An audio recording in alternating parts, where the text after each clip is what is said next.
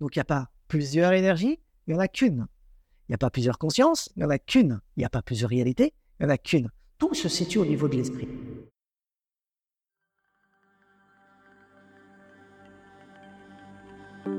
Dans un monde où la connaissance de soi est la clé de l'univers et des dieux, je souhaite de tout cœur vous faire entrevoir ce qu'il y a de caché, mais de tellement présent à la fois. Pour ce faire, je vous emmène avec moi à l'aventure afin de rencontrer des invités fascinants en quête de la vérité. Grâce à la connaissance, nous devenons des êtres libres d'agir, de transformer et d'évoluer. Ainsi, la connaissance devient sagesse, donnant du sens à l'existence. Asia, le podcast qui cherche la vérité.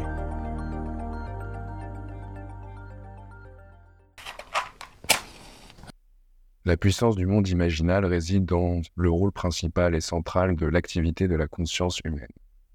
Elle permet de comprendre l'influence de l'esprit cosmique et du soi à travers de multiples archétypes. La vision que va nous offrir cette étude de la vie vise à unifier l'ésotérisme, la physique, la biologie, la psychologie et l'art. Dans ce troisième tome, nous plongerons dans les mystères qui nous entourent et nous constituent, afin de remplacer et replacer notre psychophysique au cœur du spirituel, grâce à notre invité fascinant, Daniel Chochi. Merci d'être avec nous, Daniel. Coucou Raphaël. Ça va, tu vas bien? Très bien. Merci encore de m'avoir invité. Ouais, je t'en prie, je t'en prie. C'est un plaisir. Euh, alors, pour commencer, euh, euh, avant d'explorer le monde imaginal et sa fonction dans le monde, j'aimerais qu'on clarifie quelques notions avec toi. Qu'est-ce qu'une âme et est-ce qu'on sait concrètement ce que c'est la conscience?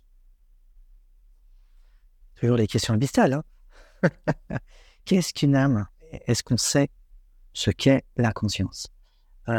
Alors, on va parler de notre nomenclature moderne, parce que chaque culture a sa propre nomenclature. Donc nous, on va considérer qu'il y a esprit, âme, corps. Le corps, tout le monde connaît. L'esprit, c'est ce qui se situe normalement par-delà toute physique. Et c'est ce qui va animer toute la matière, l'esprit. Donc l'esprit, on considère aujourd'hui dans le monde matériel qu'elle émerge du corps, du soma, comme la salive est sécrétée du corps. Mmh. Ça, c'est le point de vue matérialiste. Donc quand le corps disparaît, il n'y a plus de sécrétion, et donc forcément l'esprit disparaît en même temps. Oh, ok, ok. Tu Ça, c'est le point de vue matérialiste. Alors que ce que j'essaie de, de dire, c'est pas du tout le cas, c'est que l'esprit est atemporel et aspatial, et comme la physique le dit aujourd'hui, non local. Mmh. Non local, ne se situe pas dans le corps. Mmh. Donc il y a une forme d'hologramme qui s'installe, l'esprit se déploie à travers l'espace-temps, déploie un hologramme, c'est l'imagination en vérité, on le verra peut-être tout à l'heure, et dans cet hologramme, eh bien, le corps va s'animer. Donc l'esprit n'est pas ici, il est non local. Et euh, en physique, on ne fait aucune distinction entre la conscience et l'esprit. C'est la même chose. Donc euh, ça, c'est pour parler de l'esprit et de la conscience. Il n'y a pas vraiment de différence. Donc, quand on parle de l'esprit ou de la conscience, c'est pareil. Maintenant, qu'est-ce qui va être animé? C'est l'âme et le corps. Ces deux niveaux situés en dessous de l'esprit. Et l'âme est située dans la matière et le corps dans la matière. Donc l'esprit est non local, mmh non localisable, hors de l'espace-temps. C'est difficile à savoir où, où se situe la conscience parce que le où demande un espace, une temporalité. Si tu dis où est la conscience, mais si tu dis hors de l'espace-temps, il n'y a pas de où. Il n'y a pas d'espace. Donc la question n'a pas de sens. Si tu dis non local, ça pose plus d'interrogations que de réponses. Tu comprends? C'est pour ça que la, phrase non local est très très importante. On peut dire hors de l'espace-temps ou en local, et ça laisse du coup quelque chose à réfléchir. Mm. Donc il y a une autre dimension, c'est la dimension de l'esprit, et cette dimension est dite nulle. Pourquoi? Parce que si c'était une dimension à une valeur spatiale, mmh eh bien, elle se déploierait dans un espace-temps. Et quand tu dis espace nul, temporalité nulle, à dimension nulle, c'est-à-dire le vide, c'est-à-dire le zéro. Donc il n'y a pas de commencement ni de fin. Tu suis? Ouais. C'est ce qui a donné naissance à toute chose. C'est l'esprit là. Là, tu l'as, l'esprit. C'est la conscience. On vient de là. On vient du vide. On a émergé du vide et on y est encore. Donc, on est immortel par l'esprit. Ok. Ensuite, l'âme. L'âme, c'est la première émanation, la première forme que prend l'esprit dans la matière. Et cette âme, c'est ce qui va animer, la même racine étymologique, Mhm. âme et anima, animation, animé, c'est ce qui va animer, animer toute la matière. Et là, cette matière, elle est d'ordre subtil. Ouais, ouais. C'est pas de la matière dense que l'on voit tous les jours et visible, c'est de la matière intangible et subtile. Ouais. Alors l'âme, c'est le mot latin pour parler du psyché. Psyché, c'est le mot grec, hein, psychologie. Ouais. Anima, âme, c'est le mot latin. Mhm. Mais les deux parlent de la même chose. Donc, quand on parle de l'âme ou de la psyché, Ouais. c'est pareil. L'un est le grec et l'un est d'origine latine. Donc, il n'y a pas de différence. Et là encore, quand tu regardes en, chez les matérialistes, parce Mhm. qu'on est dominé par, par la science matérialiste aujourd'hui, eh bien, la psychologie est matérialiste. La psychiatrie est matérialiste. Mhm. Cette âme ne provient pas d'un monde subtil, elle n'est pas animée par un esprit non local. L'âme est générée par la chimie corporelle et générée par même le système électromagnétique du corps Ouais. ou électrique du corps qui s'appelle le système nerveux. Ouais. Donc, le point de vue matériel, tout se réduit, et le mot impor- a son importance pour le terme réduction, Mhm. tout se réduit au corps. Donc, quand on écoute un, un psychiatre ou un psychologue qui va nous parler du, de, de l'âme, Mm. de la psyché, il a son encadrement de pensée. Il a son cadre de pensée qui est celui de la matière. Donc, il ne peut pas apporter de réponse à notre attente de notre origine. Son origine, pour lui, c'est la matière. Ouais, Donc, on n'a pas les mêmes attentes. Euh, donc, revenons à cette âme maintenant. Ben, cette âme, cette psyché, provient d'un monde subtil. Et ce monde subtil, c'est l'éther. Ouais. Les, la matière qui compose notre âme, c'est l'éther. Mhm. Et donc, il y a des couches éthériques qui partent du plus subtil à la plus dense, qui est la frontière de notre monde. Et la plus subtile, c'est à la frontière de l'esprit. Eh bien, tout cet espace, c'est l'âme. L'âme. Et donc, euh, ça, c'est animé par l'esprit et c'est projeté sur cette terre, à la frontière de la matière, et le corps va s'animer grâce à ça. Donc, esprit, âme, corps. Et c'est d'ordre vertical Mhm. et non plus horizontal. Et j'ajouterais pour terminer qu'il n'y a aucune séparation entre la création ou la manifestation de la matière et le déploiement de l'éther qui structure doucement, doucement, pas à pas l'évolution de l'humanité et des êtres vivants et du cours de la matière. Il y a une interconnexion, une interrelation du point de vue de l'évolution. De plus en plus, l'éther se densifie, prend une forme dans la matière. Donc tout être vivant possède une connexion avec l'éther et donc possède une âme qui provient de ce monde-là, mais aussi avec l'esprit. Ouais, je vois, ok. Et tout ceci est synchronique du point de vue horizontal, du point de vue de l'évolution, et du point de vue au vertical, cette fois-ci. Tu vois? Ouais, très bien. Ouais.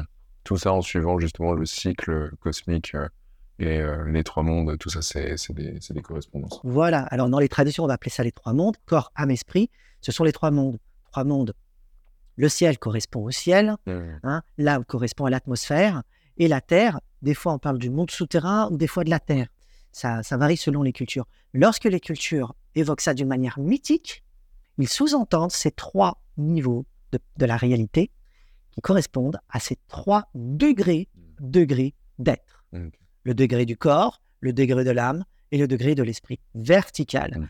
Et donc, on- il faut ajouter cette ligne temporelle, chronologique, qu'on appelle l'évolution. L'évolution n'est pas en contradiction avec la spiritualité. Pas du tout. Euh, alors, dans ce troisième tome, euh, tu nous expliques que la conscience avec un grand C se divise en trois états universel, collective et individuel. Euh, Est-ce que tu peux nous éclairer sur ces différentes strates et comment on peut les percevoir dans notre vie quotidienne? On a déjà fait un pas, on a posé une pierre, Ouais. hein, esprit, âme, corps. Chaque niveau de réalité possède un niveau de conscience qui correspondent justement à, au corps, à l'âme et à l'esprit. Donc, partant de l'esprit, la conscience au niveau de l'esprit, alors il y a des choses qui sous-tendent l'esprit, la conscience, quelque chose qui vient d'au-delà de la conscience, quelque chose qui a donné naissance à cet esprit-là. Ouais. Donc, euh, c'est le vide, euh, mais bon, c'est autre chose. Et euh, le niveau de conscience de l'esprit est d'ordre universel, parce que son regard est total. Vu que cet esprit se situe hors de l'espace-temps, il est atemporel et aspatial, il est non local, cette conscience a un- regard total sur tout d'une manière simultanée. Mm. Comme elle observe un miroir. Imaginons que on, on est en face de nous un miroir, on se regarde, on peut avoir un regard total sur soi et sur son environnement juste en jetant un œil dans le miroir. Mm. On a un regard total. Alors que si on est en dehors du miroir, on essaye de s'observer soi-même, bien on est euh, fractionné, fragmenté, parce qu'on peut regarder sa part, disons la main, après on peut regarder son pied, on peut regarder l'environnement en tournant sa tête ou ses yeux. C'est-à-dire qu'on n'a pas un regard total hein, parce que notre biologie ne le permet pas. Mais le miroir est une analogie pour expliquer ce regard total. En regardant une seule fois, on a une image totalisante. C'est ainsi que l'esprit fonctionne. La matière est le miroir de l'esprit. La matière, c'est ce qui permet à cet esprit de s'entrevoir et de se connaître. Mm. Parce que le problème de l'esprit, c'est il ne peut pas se sonder lui-même s'il n'a pas un miroir pour pouvoir se sonder. Ouais. Et le miroir, pour pouvoir se sonder, afin de comprendre qui il est, bah, c'est la matière. La matière joue le rôle de miroir de soi. Et quand on dit soi, c'est un autre mot pour parler de cette conscience universelle, de cet esprit. Donc, ce soi, cette conscience universelle ou cet esprit, a une compréhension immédiate, immédiate de toute chose, d'une manière synchronique, parce que son regard est unique. Mm. Il est non divisible, il n'est pas séparé, il est unique. Ouais. Et donc, son observation est totale. Donc, il sait tout sur tout. Il comprend tout sur tout. C'est ainsi qu'on le symbolise par un œil Oui. au-dessus d'une pyramide. C'est le symbole, ça. Il ne faut pas dévoyer les symboles. Hein. Dans les sens traditionnels, c'est l'œil. L'œil qui voit tout. On met un seul œil exprès pour symboliser l'unique et l'unicité de, cette, de ce regard. Mm. Hein. Et il ne dort jamais, il ne sommeille pas, parce que pour sommeiller ou dormir, il faut être sous l'emprise de la matière. Ouais. Et quand il se situe hors de la matière, il ne connaît pas des effets de sommeil ou euh, de- de- d'endormissement. Mm. il ne connaît pas du tout ça. Donc, toujours éveillé. C'est l'être éveillé dans toute sa splendeur. C'est une conscience universelle qui est complètement éveillée à elle-même et qui se voit dans sa globalité à travers son miroir. C'est le soi. Ensuite, tu as l'âme, et là, dans son mouvement, cette conscience universelle va s'animer et animer d'autres énergies en elle euh, qui vont se déployer dans la matière. Cette fois-ci, cette Mm. conscience va devenir collective. Ouais. C'est-à-dire que son regard sera pluriel parce qu'elle va animer toute chose dans la matière et elle va être présente partout dans la matière. Mais cette conscience se collective, se collectivise même. J'invente un terme là, tu vois.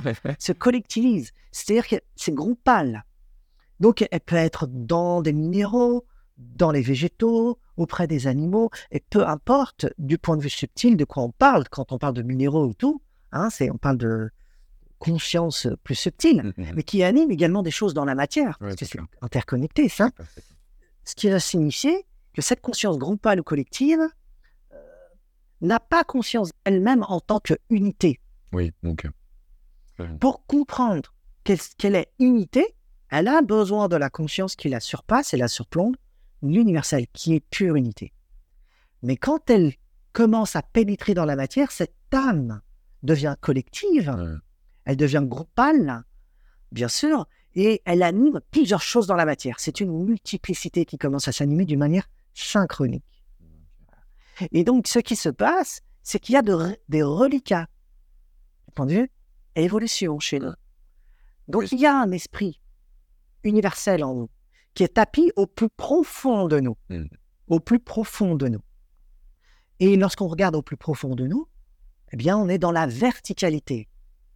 Parce que ce qu'il y a de plus profond en nous, c'est ce qu'il y a de plus vertical. Quand on dit la profondeur, c'est la verticalité. Et cette conscience universelle, c'est vu emboîtée par la conscience collective et a donné naissance à une conscience collective en nous Ouais. que l'on expérimente dans les rêves.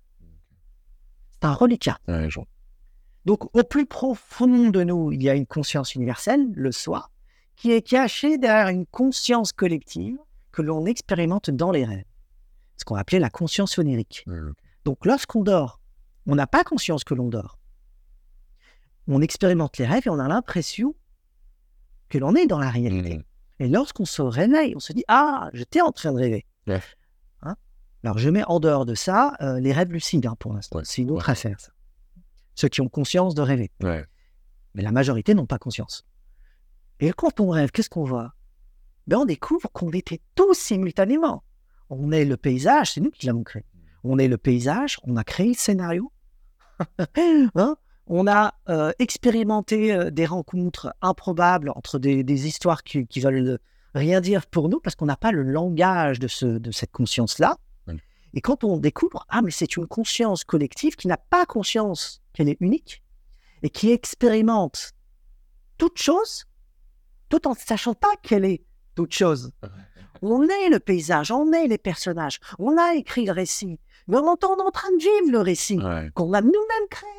C'est quand même fou, ça fait. Hein Et à la fin, on se réveille, on va voir un, un psychanalyste pour qu'il nous raconte ce qu'on a rêvé. Parce que lui, il a les clés de ça. Ça s'appelle le symbole. Parce que le langage de cette conscience collective, qui a un reliquat chez nous, c'est le symbole et c'est le langage mythique.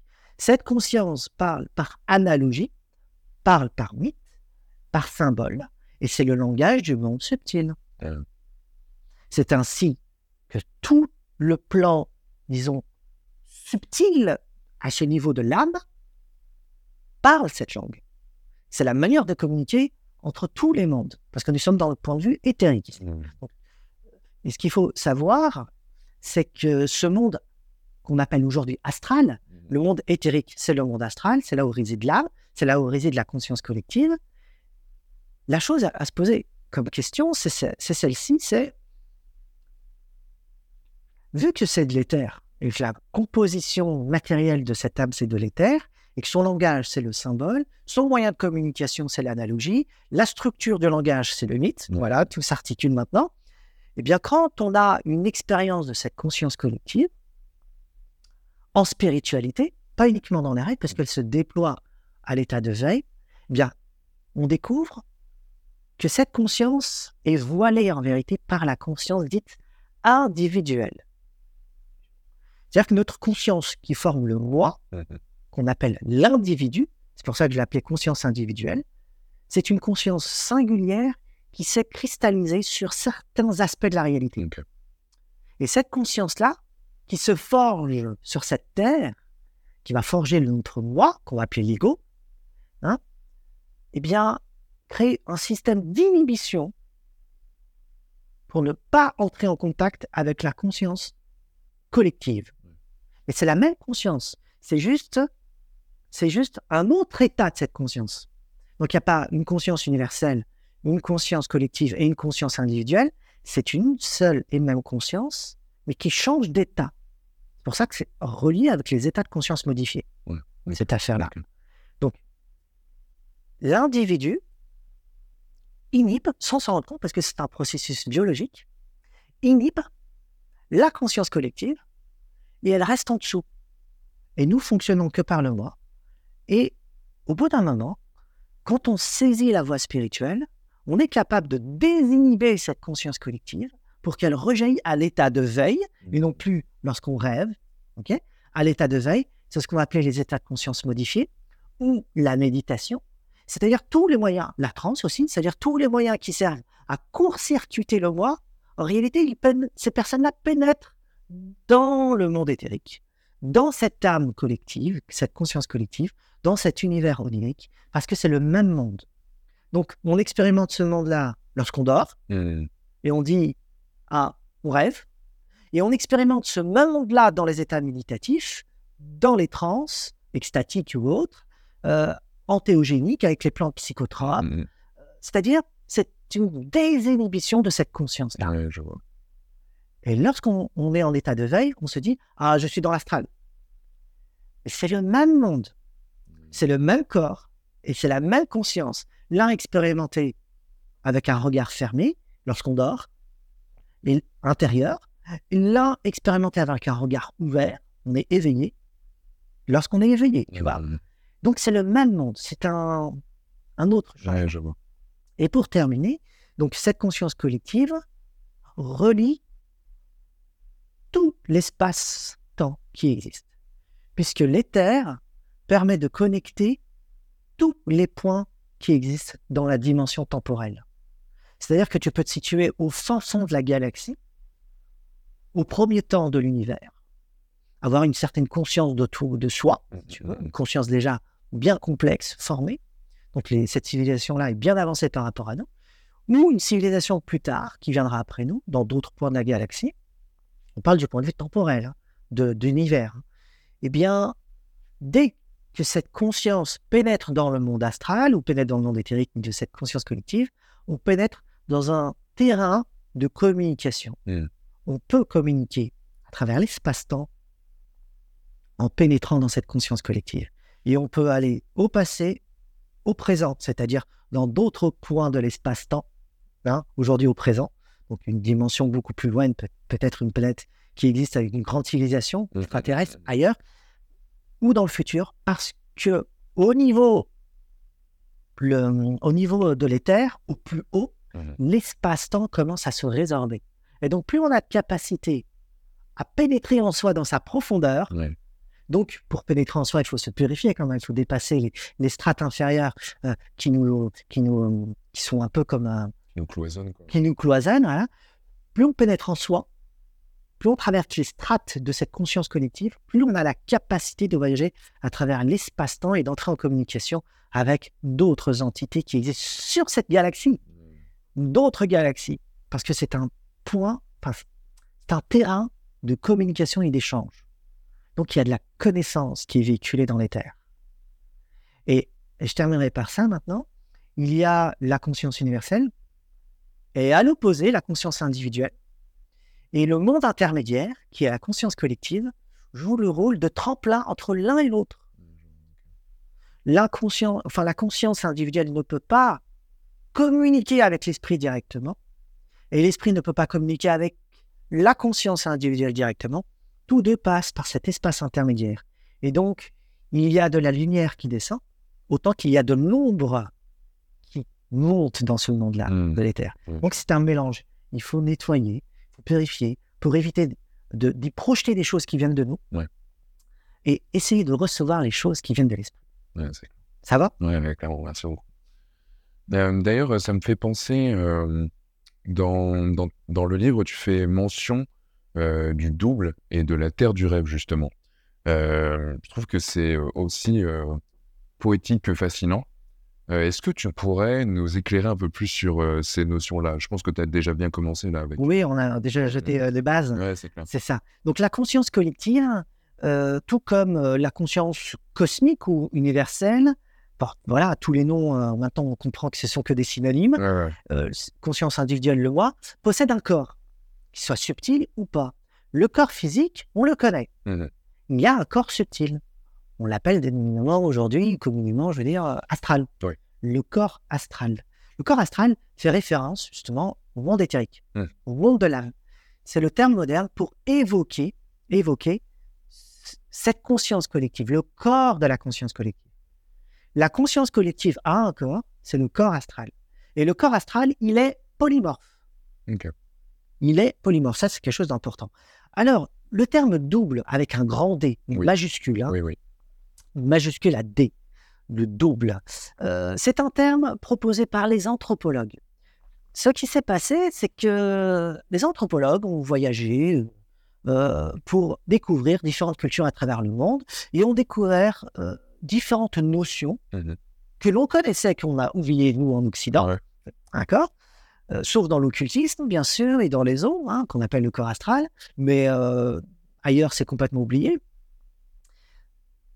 Eh bien, ils ont découvert que ces gens-là, les chamans, euh, les, le taoïsme, les hindous, enfin, tous ces peuples-là, parlaient, même au Mexique au- et tout, hein, parlaient d'un corps subtil qui voyageait à travers l'espace-temps et qui était polymorphe euh, et qui provoquait des choses magiques. Ils vont essayer de savoir de quoi il s'agit et pour expliquer cette chose-là, ils l'ont appelé le double, ce corps-là. Ce- ce- cette espèce de corps polymorphe qui voyage dans l'espace-temps et qui euh, peut euh, voyager dans un espace euh, subtil, invisible, à travers un cosmos organisé où il y a d'autres entités, comme dans le chamanisme. Euh, eh bien, ils vont l'appeler le double. Le double, c'est le terme anthropologique pour parler du corps astral. Donc, on parle de la même chose là. Ouais. Et ainsi, quand tu vas chez euh, les Aztèques, euh, le Nahuatl, c'est la langue euh, qui est parlée aujourd'hui par, une grande population au Mexique, on ne sait pas, mais ils ne sont pas morts, hein, ils existent encore. Ouais. Hein, ils vont l'appeler le Nagual, ce double-là. Chaque culture va parler de ce double, de ce corps astral, selon leur langue. Et ce corps astral est lié hein, à une culture, à un mythe, et en rapport également à une compréhension du monde. Donc, le Nagual, chez les Aztèques, dans la, langue Nahual, euh, chez les Scandinaves, Filgia, on l'appelait comme ça dans les textes, Filgia. En Égypte ancienne, hein, on va l'appeler d'une autre manière. Alors certains parlent du bas, d'autres du cas. Le- Les termes ne sont pas, sont pas toujours OK pour parler de ça. Le bas ou le cas, il y a un grand débat sur ça, mais les Égyptiens connaissent. Ouais, ouais, ouais. hein. C'est un oiseau à tête euh, humaine. hein. Euh, et donc voilà, quand tu fais le tour, tu découvres que toutes les cultures connaissent ça. Et c'est le corps subtil. À l'intérieur de ce corps subtil, il y a une conscience qu'on appelle collective. Mm. Parce que cette conscience, elle se voit en toute chose, comme j'ai signalé tout à l'heure, dans une plante, dans un minéral, et elle peut projeter des réalités. Et on découvre que tout ce qu'elle pense est créatrice. Elle peut créer des mondes, comme dans les rêves, parce que c'est le même fonctionnement, parce que c'est le même corps. Nous ne savons pas que lorsque nous rêvons, nous utilisons un corps subtil qui s'appelle le corps astral. Donc le corps astral est utilisé dans nos rêves, nous n'avons pas conscience, et utilisé également euh, dans nos états euh, médita- méditatifs ou bien euh, trans et, autres à l'extérieur. Donc c'est le même corps, c'est la même conscience qu'on expérimente, et on parle de ça. Et c'est la raison pour laquelle, dans les sociétés traditionnelles, ils ne font aucune différence entre le temps du rêve, le dream time des aborigènes, hein, Chokurpa ou Acheringa, selon les langues aborigènes, parce qu'il y a plusieurs langues là-bas. Ils ne font aucune différence entre le temps du rêve, lorsque nous rêvons, et le temps mythique des, des réalités invisibles, des archétypes qui voyagent dans le temps extérieur, qui surplombent et qui permettent de structurer toute la matière, c'est-à-dire l'éther, c'est-à-dire l'astral. Ils ne font aucune différence entre un et l'autre parce que c'est le même monde. Quand tu dors, tu rentres dans ce monde, et quand tu rentres en état extatique ou en transe ou autre, bah, tu rentres dans le même monde. Et tu es en contact avec les mêmes entités. C'est nous qui avons un grave problème parce que nous dissocions tout, parce qu'on a une pensée dichotomique. Et là, quand tu arrives à réunir ce, ce niveau de connaissance, bah, tu résous un milliard de conflits et de faux problèmes. Avec ce qu'on vient de faire là, dans cette petite discussion. Donc le double, c'est le corps astral, expérimentablement, intérieurement, par le rêve, ou extérieurement, par différentes, différents moyens pour entrer en état de conscience modifié. C'est le même. OK? Mais c'est quoi le, le côté polymorphe de ce corps? Côté polymorphe, c'est qu'il adopte toutes les formes parce qu'il n'a pas vraiment de forme. c'est de l'éther.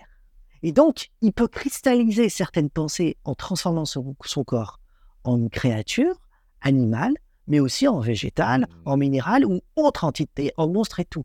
Et qu'est-ce qu'on découvre? Bah, La matière que, qu'on- qui- la matière de cette conscience qui, qui façonne ce corps, c'est de l'éther. Et l'éther, c'est de la matière subtile.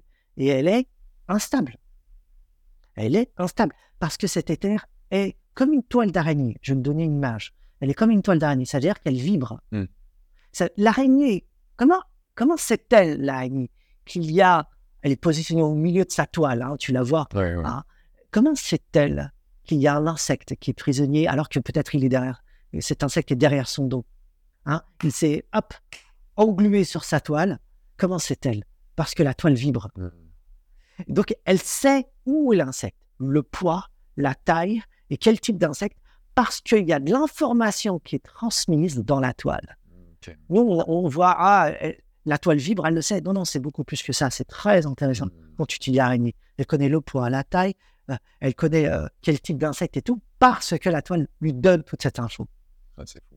C'est dingue, hein? Ouais. ben, L'éther, c'est la même chose. L'éther vibre selon la qualité de conscience que nous avons. Donc, plus la conscience collective est belle, plus l'éther entre en résonance et, nous permet de recevoir des informations du plan supérieur et lumineux. Mais plus euh, cette toile vibre par rapport à une qualité de conscience sombre et opaque, plus elle donne à voir des choses qui correspondent à ton propre état. Le semblable attire le semblable, et ce côté polymorphe de l'éther provient, pardon, le côté polymorphe de ce corps, ce double provient de l'éther lui-même, de la composition même de l'éther. Et c'est le semblable attire le semblable. C'est pour ça qu'une âme non nettoyée ne peut pas recevoir de lumière. Le semblable attire le semblable. C'est pas possible.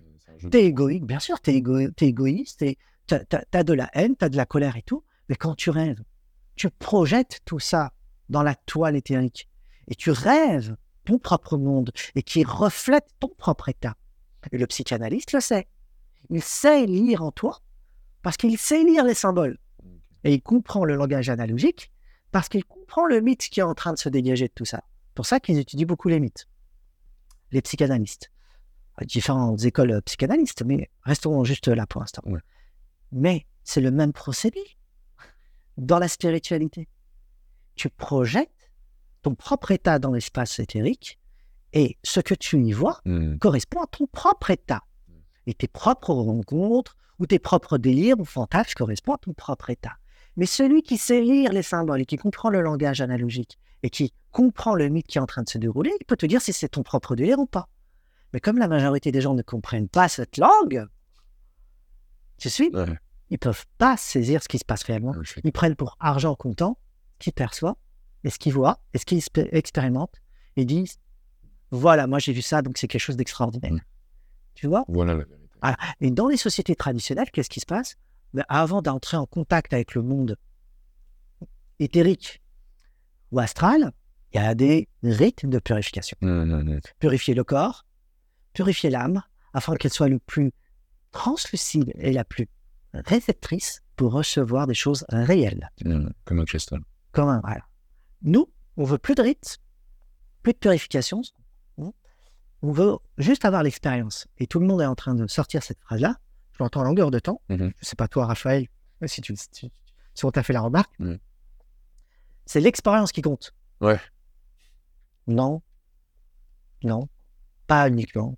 Si t'as pas le bagage intellectuel pour lire ton expérience, tu te trompes. Ouais. Tu te C'est trompes. c'est très clair. Ça va? Ouais.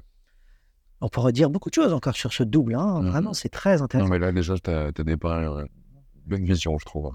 Donc, euh, donc le, le double est attaché à un regard vers le monde lu- lumineux et un regard vers le monde de la matière, donc vers l'esprit et vers le corps. Et il voyage entre les deux. Et il peut voyager à travers l'espace-temps. Ouais. Et c'est lui qui reçoit tout. Et il est polymorphe parce qu'il il déploie ton propre état. Tu vois? Mm. Voilà. Ah, c'est beau. Et toi, alors, euh, t'as pu atteindre quel genre d'état euh, dans, dans ton cheminement? Oh, Jusqu'à quel état, euh, quel strat t'as pu atteindre? Quelle strat C'est di- difficile de répondre. Difficile de répondre. Alors, j'ai plusieurs expériences. euh, moi, je me décris comme mystique. Oui. Donc, des fois, je suis complètement délirant. euh, C'est-à-dire, j'ai des côtés mystiques. Euh, bon, quand on, quand on me connaît, ça va. Mais quand on ne me connaît pas, ça va pas du tout. Donc, euh, mais comme j'ai un bagage très solide du point de vue intellectuel, euh, je sais pertinemment ce qui m'arrive et je sais argumenter par rapport à tout. Yes. Euh, donc, je n'ai pas de souci à me faire par rapport à ça. Mais c'est délicat. Pourquoi? Parce que. Et là aussi, c'est délicat parce que ceux qui vont écouter ça, des fois, je mets des commentaires aussi, ou des fois, je, suis en train de parler avec des gens, ne comprennent pas vraiment ce que c'est qu'un état mystique. C'est un état mystique, c'est pas. euh, on parle par l'orgueil, tu vois. Et parce qu'on on a l'air hautain des fois, ou on a l'air Mm. orgueilleux. Non, non, ça n'a rien à voir. Mm. Un état mystique, tu te laisses embarquer des fois par tes propres états et tu as des idées qui te viennent et qui t'embarquent très loin et qui te, te- te- tu te sens flotter dans un autre temps et tu vois un autre temps et euh, tu dis des choses des fois qui te paraissent euh, orgueilleux ou hautains. Pas du tout. Ce sont, c'est ce qu'on va appeler justement euh, l'enthousiasme Ouais, ok. tu vois, l'enthousiasme. Donc l'enthousiasme, c'est être possédé par quelque chose. Moi, ça m'arrive. Mm. Alors, euh, ça m'est déjà arrivé. Je l'ai vécu qu'une fois, ça. hein, C'était une expérience euh, profonde, le vide. Le point où tout a commencé. Le néant total, le, le commencement. Ce qui m'a paru super étrange à ce moment-là, c'est que j'étais en état de veille. Mm, mm. Je suis pas en train de dormir. Donc, ce qui m'a paru super étrange, c'est que j'étais en train de parler avec quelqu'un. Et quand il me parlait, j'étais en train d'étudier, mais j'étais dans un état super concentré, bien dans la méditation. Parce que quand je dis, je suis dans un état méditatif, un état second. Et, euh, et lorsqu'il m'a parlé, j'ai décroché comme ça complètement. Parce que j'étais dans un état différent, altéré. Et je suis parti sans m'en rendre compte, sans que j'ai demandé quoi que ce soit. Et je suis allé dans un espace vide. Quand je dis vide, il n'y a rien à voir. Il n'y a rien à voir. Et c'est à l'infini. Un espace infini de vide, noir, sombre. Et quand j'étais là, je me dis, mais où je suis? Je me suis je regardais tout autour de moi. Je me dis, mais si j'ai conscience de moi dans un espace vide, est-ce que je suis dans le vide originel? Parce que dans le vide originel, normalement, il n'y a pas de conscience. Mm. Donc, j'ai pris conscience de ça et à ce moment-là, je suis revenu. Ah, ok, d'accord. Tu sais, mais bon, jusqu'à aujourd'hui, je me pose la question. Ouais. Mais cette expérience de vide est abyssale, c'est-à-dire que l'infini, une expérience d'infini, une expérience de sans fin, une expérience d'abysse et une expérience de présence, de présence où tu te sens seul dans un infini. Et tu te poses la question, c'est le vide ou pas? Ouais. c'est une autre affaire. Ensuite, euh, il y a d'autres catégories de, de, de, de voyages temporels. Alors, je suis quelqu'un qui, qui a quelque chose en rapport avec le, le- la temporalité. Ouais. Le temps, ouais. Le temps. C'est ça qui m'a permis de comprendre également la nature de la conscience. Mm. On parle beaucoup dans Ouais, la nature de la conscience. Je mets un- une relation certaine entre la lumière, le- l'écoulement du temps et la conscience. Pour moi, c'est la même chose. C'est la même chose. C'est c'est com- c'est composé de la même chose parce que je l'ai expérimenté. Mm. C'est comme ça que j'ai compris que c'était pareil. Je dis ouais, la conscience, c'est du temps. C'est pas de l'espace, c'est du temps et c'est de la lumière. C'est composé par de la lumière. Ouais. C'est pour ça qu'on peut affecter les objets autour de nous, euh, comme en physique, hein, Ouais. nous la- euh, nous l'apprend. On peut affecter les objets parce qu'on on est lié non pas à l'espace, mais à du temps. Et euh, la temporalité, c'est de, c'est de la lumière. C'est le photon qui crée la lumière.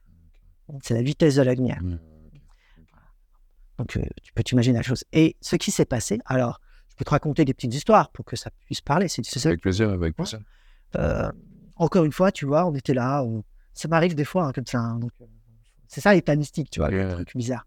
Mais pour que je l'ai pu, pour que ça arrive, c'est-à-dire pour moi sans que je le veuille, euh, j'ai dû le travailler énormément pour que tac, tac, tac, tac. Des fois, je le provoque et des fois, ça arrive sans que je l'ai demandé. Alors, je me rappellerai toujours de ça. Euh, J'avais 24 ans, donc tu vois que ça a commencé jeune, là, j'en ai Mhm. 46 aujourd'hui. Euh, j'ai commencé à 19 ans, mon cheminement. Oui. Au départ, j'étais monsieur tout le monde, et 19, à 19 ans, j'entame ma, ma vie spirituelle. Et à 24 ans, alors, hein, une hécatombe, je commence à découvrir à l'intérieur de moi des mondes et des facultés incroyables.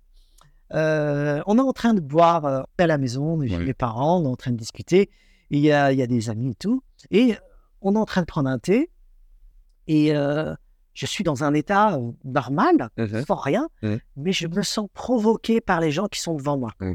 Tu suis? Ouais, ouais. Provoqué. Et ce qui s'est passé, c'est que je- ils m'ont servi le thé et au moment même où je prends le verre, au moment où je prends le verre, ce qui s'est passé, c'est que d'un seul coup, je pivote dans un autre monde. Ouais. Et le monde, c'est même pas comme du rêve, c'est une réalité comme là je suis en train de te voir, Raphaël. C'est-à-dire, je pivote dans un autre monde et je me vois au futur à l'âge de 50 ans. Et en un claquement de doigts, tu vois, plus rapide que ça, parce que c'est un pivotement comme si tu tournais une page. Incroyable. La, la- la vitesse de la conscience, comment elle voyage, j'ai trouvé ça impressionnant, tu vois. C'est ça qui m'a dit que elle a la même nature que la- le, le temps et de la lumière, elle est de nature supraluminique. C'est-à-dire que la conscience donne naissance à la lumière. Parce qu'elle est supraluminique, c'est c'est une conscience. L'esprit, notre conscience, est de nature supraluminique. La lumière est la manifestation de la conscience. Donc toute la réalité est une manifestation de la conscience.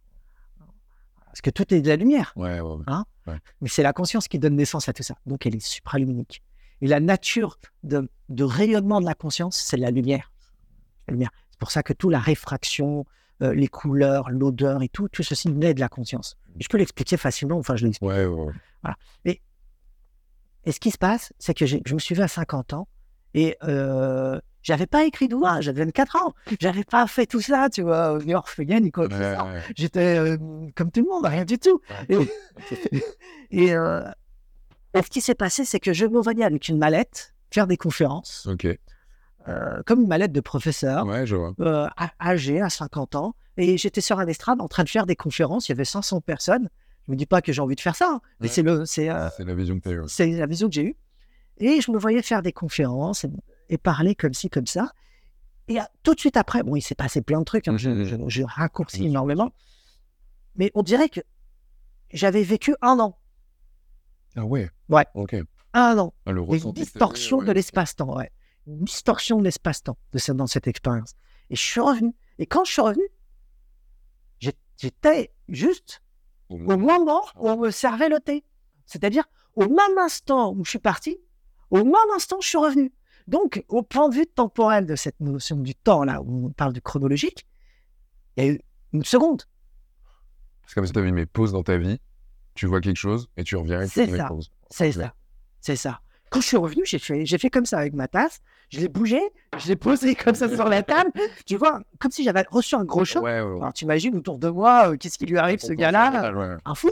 Tu vois Mais heureusement que j'étais avec mes familles, ma ouais, famille. ouais, ouais. et, euh, et euh, puis mes amis. Donc, un fou. Mais c'est ça, une distorsion de l'espace-temps. Mm. Distorsion de l'espace-temps. Donc, on se pose des questions, tu vois. Mais qu'est-ce qui s'est passé? Ça m'est arrivé comme ça dans les rêves, plein d'aventures aussi. C'est pour ça que j'ai cherché à comprendre ce que sont que les rêves. Ouais, c'est clair. Questionne, questionnement, questionnement. Euh, donc là, ce sont deux exemples que je viens de te donner. Euh, je peux te redonner une dernière. Alors, celle-ci, elle est incroyable. Alors, ça s'est passé dans un rêve. Et euh, ces rêves-là, oh, j'en ai eu plein, hein, j'en fais encore. Ces rêves-là, c'est comme si. C'est comme si. C'était pas des rêves, mais c'était des visions. C'est un état visionnaire dans les rêves. Et j'ai cette expérience-là quand je fais ma méditation ou euh, dans mes états euh, méditatifs de transe ou autre, en état de veille. C'est de la même intensité, c'est de la même qualité. Donc j'ai des visions quand, quand, je, quand je fais mes méditations. Et c'est du même acabit que, que j'ai, que je vois, euh, dans quand je fais mes rêves. Tu vois. C'est la même intensité. C'est pour ça que je me dis, non, on ne comprend pas le monde des rêves réellement. Comme, on ne comprend pas. hein. Un problème là. Ouais, ouais. Il nous manque quelque chose. Ouais, il manque quelque chose. Euh, donc, je te donne un exemple de rêve. Celui-ci m'a beaucoup marqué, mais j'en ai plein d'autres. hein. Ouais. Je sais pas lequel que je pourrais te raconter. Oui, celui-ci il est pas mal. tu vas comprendre pourquoi je m'intéresse au cycle cosmique et au West. Euh, parce que j'ai écrit le cycle Ouais, cosmique, ouais, je me suis ouais, intéressé à Platon, il Bien parle de ça d'avant et tout. Ouais. ouais. Donc, me voici pénétré dans un monde du futur, encore une fois. Donc, je rêve, mais je rêve pas. Je, je vois, je suis dans une conscience collective, donc je sais très bien, je suis en train de créer tout ça. Sais? J'ai pas conscience que je suis en train de rêver. Je suis juste en train de vivre une hécatombe. C'est une apocalypse. Mm. C'est-à-dire, dans le sens, il y a une guerre, une guerre mondiale. Ok. Je suis en train de rêver d'une guerre mondiale. Mm. Je n'ai pas 24 ans. Ouais. Ça s'est passé vers 24, 25 ans encore. Ça, j'ai vers la trentaine. D'accord? Mais je me vois pas moi-même. Mhm. Je vois ni mon corps ni rien, mais je suis en pleine guerre. On est en guerre mondiale. je regarde autour de moi, il fait noir. C'est complètement sombre. Euh, Les seules, très marquant, les seules lumières que je pouvais voir, c'est les lumières qui sortaient des canons et des fusils. Et je voyais les étincelles. Vraiment, oui. Donc c'est la seule lumière que je pouvais voir dans, dans, dans, dans ce moment-là. Et j'ai- je- un moment d'effroi.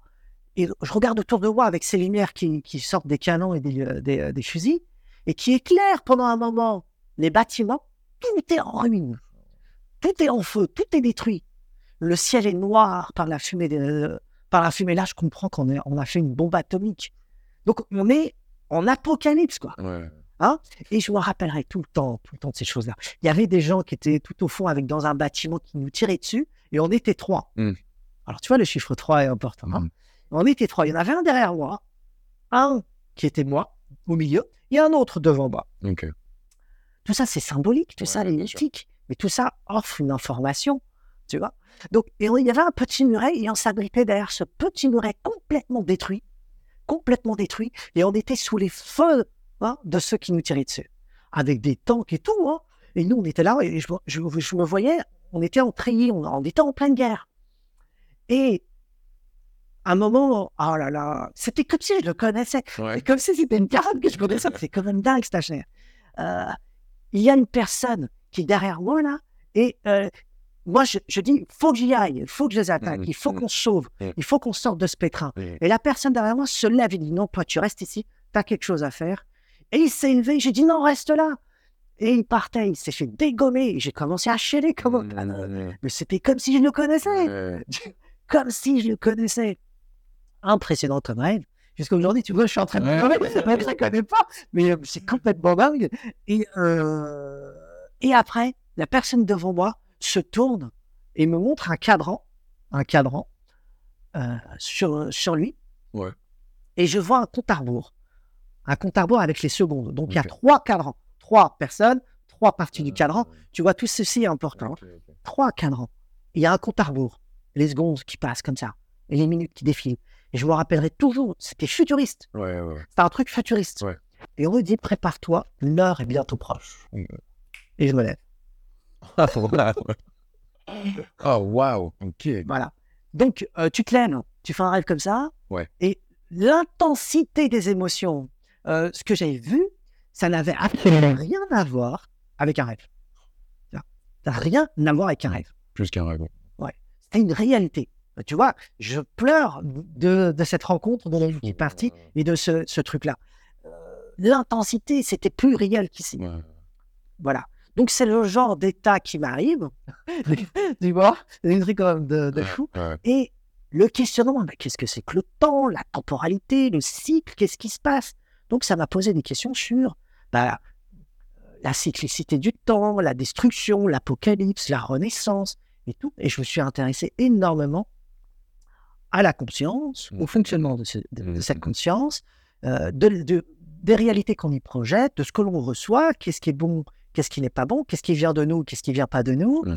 hein, pour cerner au plus près l'expérience humaine, pour éviter de projeter, de projeter nos propres délires. Parce que, je terminerai par ça, parce que ce qui m'anime, c'est l'authenticité, c'est la sincérité envers moi-même. C'est pour ça que des fois, quand je défaille, je suis pas content avec moi-même. Ouais, je- Ça m'arrive souvent, hein, mais je suis pas content avec moi-même. hein. Et euh, j'aime l'authenticité et la sincérité. À partir de là, euh, c'est pour ça que tout à l'heure, avant de faire ça, on parlait de l'Atlantide, des murs et Ouais, tout. ouais, C'est-à-dire rigueur, rigueur, rigueur. Voilà, quelqu'un, c'est rigoureux, et c'est ce qui m'a amené à, à- à faire cette quête. C'est beau. Et euh, est-ce que euh, ton, ta compréhension euh, symbolique t'a permis de dégager une information particulière de, de ce rêve-là que tu as fait? Celui-ci particulièrement Oui. Ouais, ouais, ouais. La dissolution du monde, ouais. Mm. Ouais, ouais, ouais, ouais. On est en pleine dissolution du monde. C'est ce qui nous arrive. On est dans une guerre spirituelle. On est en pleine guerre spirituelle. On est dans, la, dans le règne de la confusion. Il y a des forces qui agissent, que ce soit sur le plan physique ou subtil, qui agissent pour la destruction hein, euh, de, de l'âme humaine et de la lumière. Elle existe, cette guerre. Elle est là. Elle ne porte pas son nom, Hmm. mais elle est là. Et derrière tout ce qui se passe dans notre espace physique, on voit très bien toutes les formes de crise que cela enclenche. hein. Il y a différentes crises, crise religieuse, économique, politique, crise de sens, crise, crise sociale. Ça, on n'en finit plus. Toutes ces crises naissent parce qu'il y a un mal-être intérieur, Mm. parce qu'en intérieur, on est en guerre. Mm. Oui. Donc, ce que j'ai révélé là explique aussi, pas que, hein, aussi le sens mythique de notre propre guerre sur le plan du quotidien et social. On est en guerre. On est en guerre. Avec la manipulation, le mensonge et tout. Et ceux qui portent le flambeau, ils sont pas nombreux. Peu importe le nombre de personnes qui se disent oh, lumière, lumière, lumière. Non, non. Lumière, lumière, lumière. C'est, Personne ne peut s'autoriser à se dire Lucifer, porteur de lumière. Oui. Non, personne. Hein. On essaye d'être authentique avec ça autant que l'on peut, mais on est tous défaillants. On est tous défaillants et on essaye de faire ce qu'on peut pour éviter que le monde s'écroule, que le monde spirituel s'écroule. Parce que de l'intérieur, les ennemis sont en très grand nombre. Ceux qui se prétendent lumineux, en vérité, quand tu les regardes, ils sont pas du tout resplendissants, ni brillants, étincelants. Ils flamboient comme, euh, comme l'enfer flamboie. Ouais, c'est un simulacre. Et, et, et parmi, alors là, tu vois, c'est le côté encore estatique ou enthousiaste qui m'apparaît. quoi. Mm, mm, mm. Une des choses qui s'est développée en moi à, à force de travailler, c'est de savoir, dans les textes, tu as bien vu, enfin, tu as lu, euh, comment je peux déceler les failles de certaines disciplines et tout. Ouais. C'est la même chose chez les gens. C'est-à-dire que je peux voir, quand je, me, quand je le veux, Mm, mm. je peux voir les failles des personnes. Et quand je mets en gouffre, j'ai envie de vomir. Mm. Alors, j'aime pas trop le nombre, Ouais. le monde. je m'éloigne un peu là où il y a trop de foule parce que je ressens trop de trucs. Ça, me rend, ça me rend trop triste ou trop, trop sombre. ouais. Ouais, trop sombre. Je demande tout de suite euh, de partir. Ok. On me dit, ouais, t'es autiste après. Ouais. Ouais. J'ai des actes autistiques des fois, on me Ok. dit. euh, Mais euh, c'est trop, quoi. Ouais. Tu, tu ressens trop la, la haine, la colère, l'ignorance. Je le ressens comme, comme des entités, Ouais, je vois. Tu vois? Ah ouais, tu, tu fais un beau parallèle. euh, dans le premier épisode que nous avons réalisé ensemble, euh, qui s'appelle L'univers, émergence d'un tout conscient, que je vous invite fortement à aller voir, tu nous expliques que l'énergie universelle, le prana des hindous, en se densifiant, prend forme et crée des entités. Euh, alors, euh, c'est quoi un archétype Et sur quel plan ils évoluent?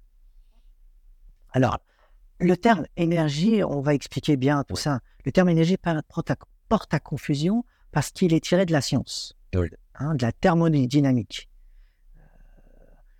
Et quand on utilise ça en spiritualité, on parle d'énergie, on, on s- on prend appui sur l'énergie physique.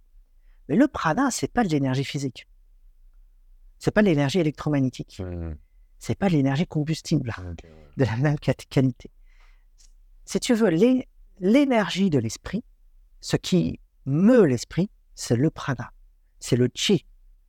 Alors les Grecs vont l'appeler le pneuma. Tu vois, encore une fois, chaque culture a son propre nom. On parle de ça. Donc nous, on a perdu ça. On l'appelait le pneuma. Mais on ne sait plus que ça s'appelait comme ça. Pneuma, qu'est-ce que ça veut dire? Le souffle. Autant que le mot ruach en hébreu autant que le mot ruh en arabe, qui veut dire le vent, le souffle. Et le pneuma a, la- a le même sens, autant que le prana hein, et le chi. C'est un souffle. C'est pour ça que la respiration dans les exercices de méditation Ouais. est importante, parce que le, rapport d'état de conscience et le souffle sont reliés. Donc esprit et souffle. Le prana, c'est le souffle de l'esprit. C'est l'énergie de l'esprit. C'est ça. Donc, il est supraluminique. Ce souffle, il est indétectable par nos outils modernes. Et il est au niveau de l'esprit, donc à une dimension très haute Mm, mm. de la réalité. Et le prana est à la source de toute l'énergie du cosmos. Quand ce prana se densifie, il devient électromagnétique. Quand cette énergie à son tour se densifie, se cristallise, cela se transforme en toutes les formes d'énergie que l'on connaît dans la matière. Que ça soit au niveau sanguin, par exemple, il y a de l'énergie qui circule, qu'on appelle les calories aussi, Mhm. il faut nourrir de ça l'organisme. Ceci, c'est la, la racine, c'est même la chimie, tu vois, euh, des organismes. la thermodynamique du fonctionnement du corps humain ou l'écosystème, l'énergie qui circule dans un écosystème ou sur un espace terrestre. Euh, avec le vent, par contre, tu, par exemple, pardon, qui, qui fait circuler les courants, euh, les courants de l'air, les courants marins, tout ceci découle du prana originel. Le prana se cristallise au fur et à mesure de sa descente. Donc, le prana est à la source de toute la réalité. Et c'est l'énergie de l'esprit. C'est donc supraluminique, cette énergie. donc, cette énergie, je répète, se cristallise, devient électromagnétique. Et qu'est-ce que c'est que l'électromagnétisme? C'est la source du cosmos. C'est l'électromagnétisme qui génère toutes les réalités. Tout naît de là, le monde atomique. Hein, les forces de l'atome, l'électromagnétisme. Et ensuite, cristallisation, densification, toute la réalité apparaît. Et donc, tout est prana, tout est esprit. Ce sont que des strates de réalité, des différents niveaux de conscience, des différents niveaux de la même énergie. Donc, il n'y a pas plusieurs énergies, il n'y en a qu'une. Il n'y a pas plusieurs consciences, il n'y en a qu'une. Il n'y a pas plusieurs réalités, il n'y en a qu'une. Tout se situe au niveau de l'esprit. Toute la réalité ultime, vraiment la réalité ultime, se situe au niveau de l'esprit.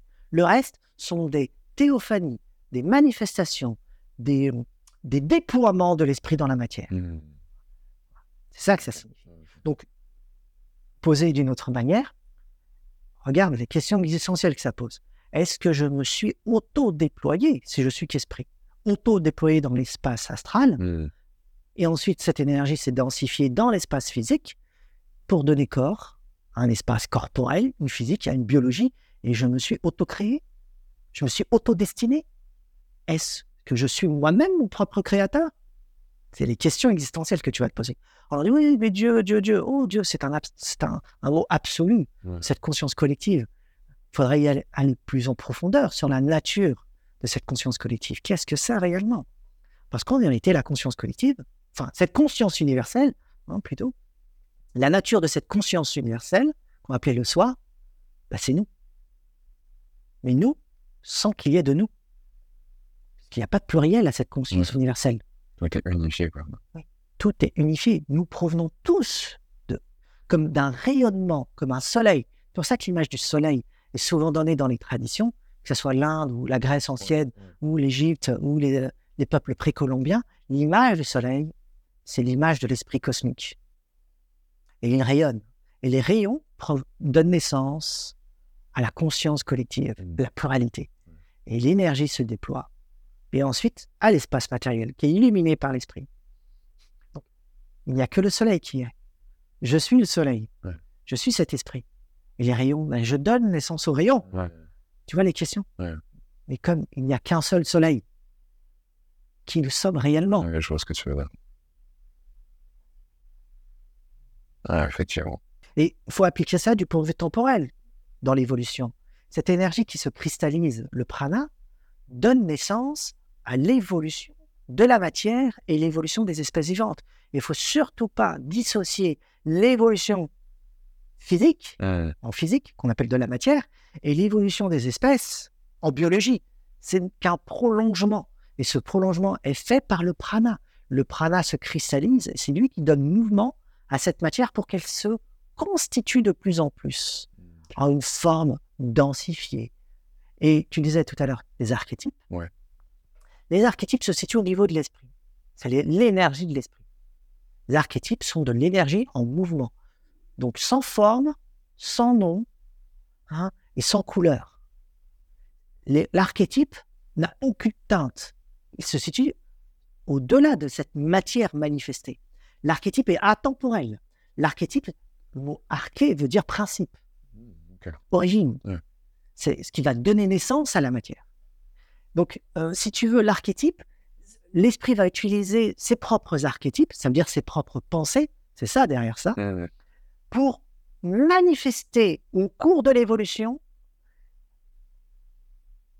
un ordonnancement et une organisation de ses propres pensées manifestées sur le plan de la matière. Donc, quand on regarde l'évolution de la matière et l'évolution des espèces, on est en train de voir la manifestation cristallisée de, des propres pensées divines qui s'auto-organisent. Et donc, en réalité, la matière révèle l'esprit, l'esprit a besoin de la matière, comme dans un miroir tout à l'heure, et nulle contradiction entre spiritualité et matérialité. Puisque la matière révèle l'esprit, et l'esprit a besoin de la matière pour se révéler. Et donc, sur le plan subtil, l'esprit, lorsqu'il pense, qu'on appelle les pensées ou les archétypes, vont commencer à s'organiser et simultanément dans la matière Mm. va se manifester cette organisation. Mm. Et donc, le sens même de l'évolution porte un sens. Porte un sens, une direction. Une direction. Il n'y a pas de hasard dans cette organisation et ordonnance- ordonnancement de la matière de plus en plus ordonnée et complexe. Donc, il y a une flèche du temps qui est organisée par l'esprit cosmique, ordonnée par l'esprit cosmique et qui déploie dans la matière de plus en plus d'ordre, d'organisation et de complexification des organismes pour avoir quoi au final? Son propre miroir, une conscience individuelle qui permet d'être son propre reflet sur la matière. Et c'est l'esprit humain, et c'est l'être humain. Et donc, la naissance de l'être humain sur cette terre était déjà préétablie dès l'origine, puisque c'est un ordonnancement sur le plan divin de son propre miroir. Ouais, Et donc naturel. Et là, c'est pas la fin, parce qu'on se pense comme étant la finalité. Ouais. Il y a une complexification croissante de cette conscience vers plus d'ordre, plus de complexification, donc plus d'intelligence. Donc plus une conscience se découvre elle-même, plus elle découvre sa propre profondeur, sa propre origine, qui est la conscience universelle. Mais plus l'organisme est complexe dans sa compréhension, Mm. plus il a la capacité de saisir sa propre origine. Et l'origine est abyssale. Donc la connaissance est infinie. Donc l'évolution n'est pas terminée.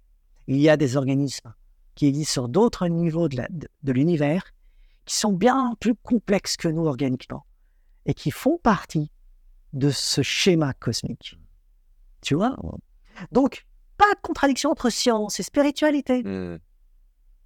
pas de conscience entre science et spiritualité, comme il n'y a pas de contradiction entre la matérialité et la spiritualité. Et je terminerai par ça. Tu vois que c'est une pensée synthétique, hein Ouais, ouais, ouais. on englobe énormément de choses. très global. Ouais, très global. Euh, Donc, on s'est organisé nos pensées. Alors, il y a un problème en science aujourd'hui, qui est de méthodologie matérialiste. hein. La méthode est réductionniste par, par sa propre méthode, Ouais, ouais. Et elle est de nature matérialiste parce que tout naît de la matière. L'origine de quelque chose est toujours matérielle. Le vide, c'est de la matière. Hein. Le quantique, c'est de la matière. Et de là que tu découvres, mais ce sont des matérialistes. Tu peux t'appeler spirituel Ouais. parlant de science, mais si tu situes l'origine toujours au point de vue de la matière, tu es matérialiste sans le savoir. Donc ça, c'était un petit point. Mais il y a un problème euh, en rapport avec ce que je viens de dire dans la science. C'est quoi? C'est le hasard et les probabilités, les univers parallèles sont possibles uniquement parce que la méthode, mathématique aussi, hein, la méthode employée utilise les probabilités et le hasard parce que on pense que c'est ce qui, ce qui structure la matière. Mm. Les probabilités et le hasard. Et donc, ce qui se passe, c'est que si c'est du hasard, ben, ce qui se passe, c'est que mathématiquement, tu peux prouver que le hasard est là, tu peux prouver que les probabilités sont là, et que ça va donner les univers parallèles. Qu'est-ce qui se passe? Et là, j'ess- j'essaie de contrecarrer cette pensée Mm, mm. parce que ça ne veut pas dire que si ça marche, c'est bon. Ça veut simplement dire que ça marche parce que la méthode offre la possibilité que ça marche. Mais on change de méthode, ça marche plus. Ouais. On va dans une autre direction. Ouais, c'est comme- Et Tu vas voir pourquoi je parle de ça. J'en parle dans le tome 3 et le tome 1 d'ailleurs, Mm, c'est mm, différent. C'est qu'est-ce qu'un univers parallèle? Avec les Marvel, on en parle beaucoup en ce moment. Ils ont donné jour à ça. J'adore les. Marvel. Euh, J'adore la science-fiction et tout ça. J'adore tout ça. Qu'est-ce que c'est? Eh bien, euh, eh bien, ce qu'il y a, c'est lorsqu'un univers se manifeste comme le nôtre, il se pourrait par probabilité qu'il y ait de la vie à l'intérieur. Effectivement, il y a de la vie. La preuve, on y est. Ensuite, il se pourrait qu'il y ait une conscience intelligente, évoluée, la nôtre Mm. effectivement, cette probabilité montre que ça existe parce que nous sommes là. Donc, la vie et la conscience peuvent exister puisqu'il est présent là par notre propre existence. Donc, probabilité, c'est possible. possible. Ouais. Ça ne veut pas dire que c'est une preuve. Ouais, ouais. C'est possible.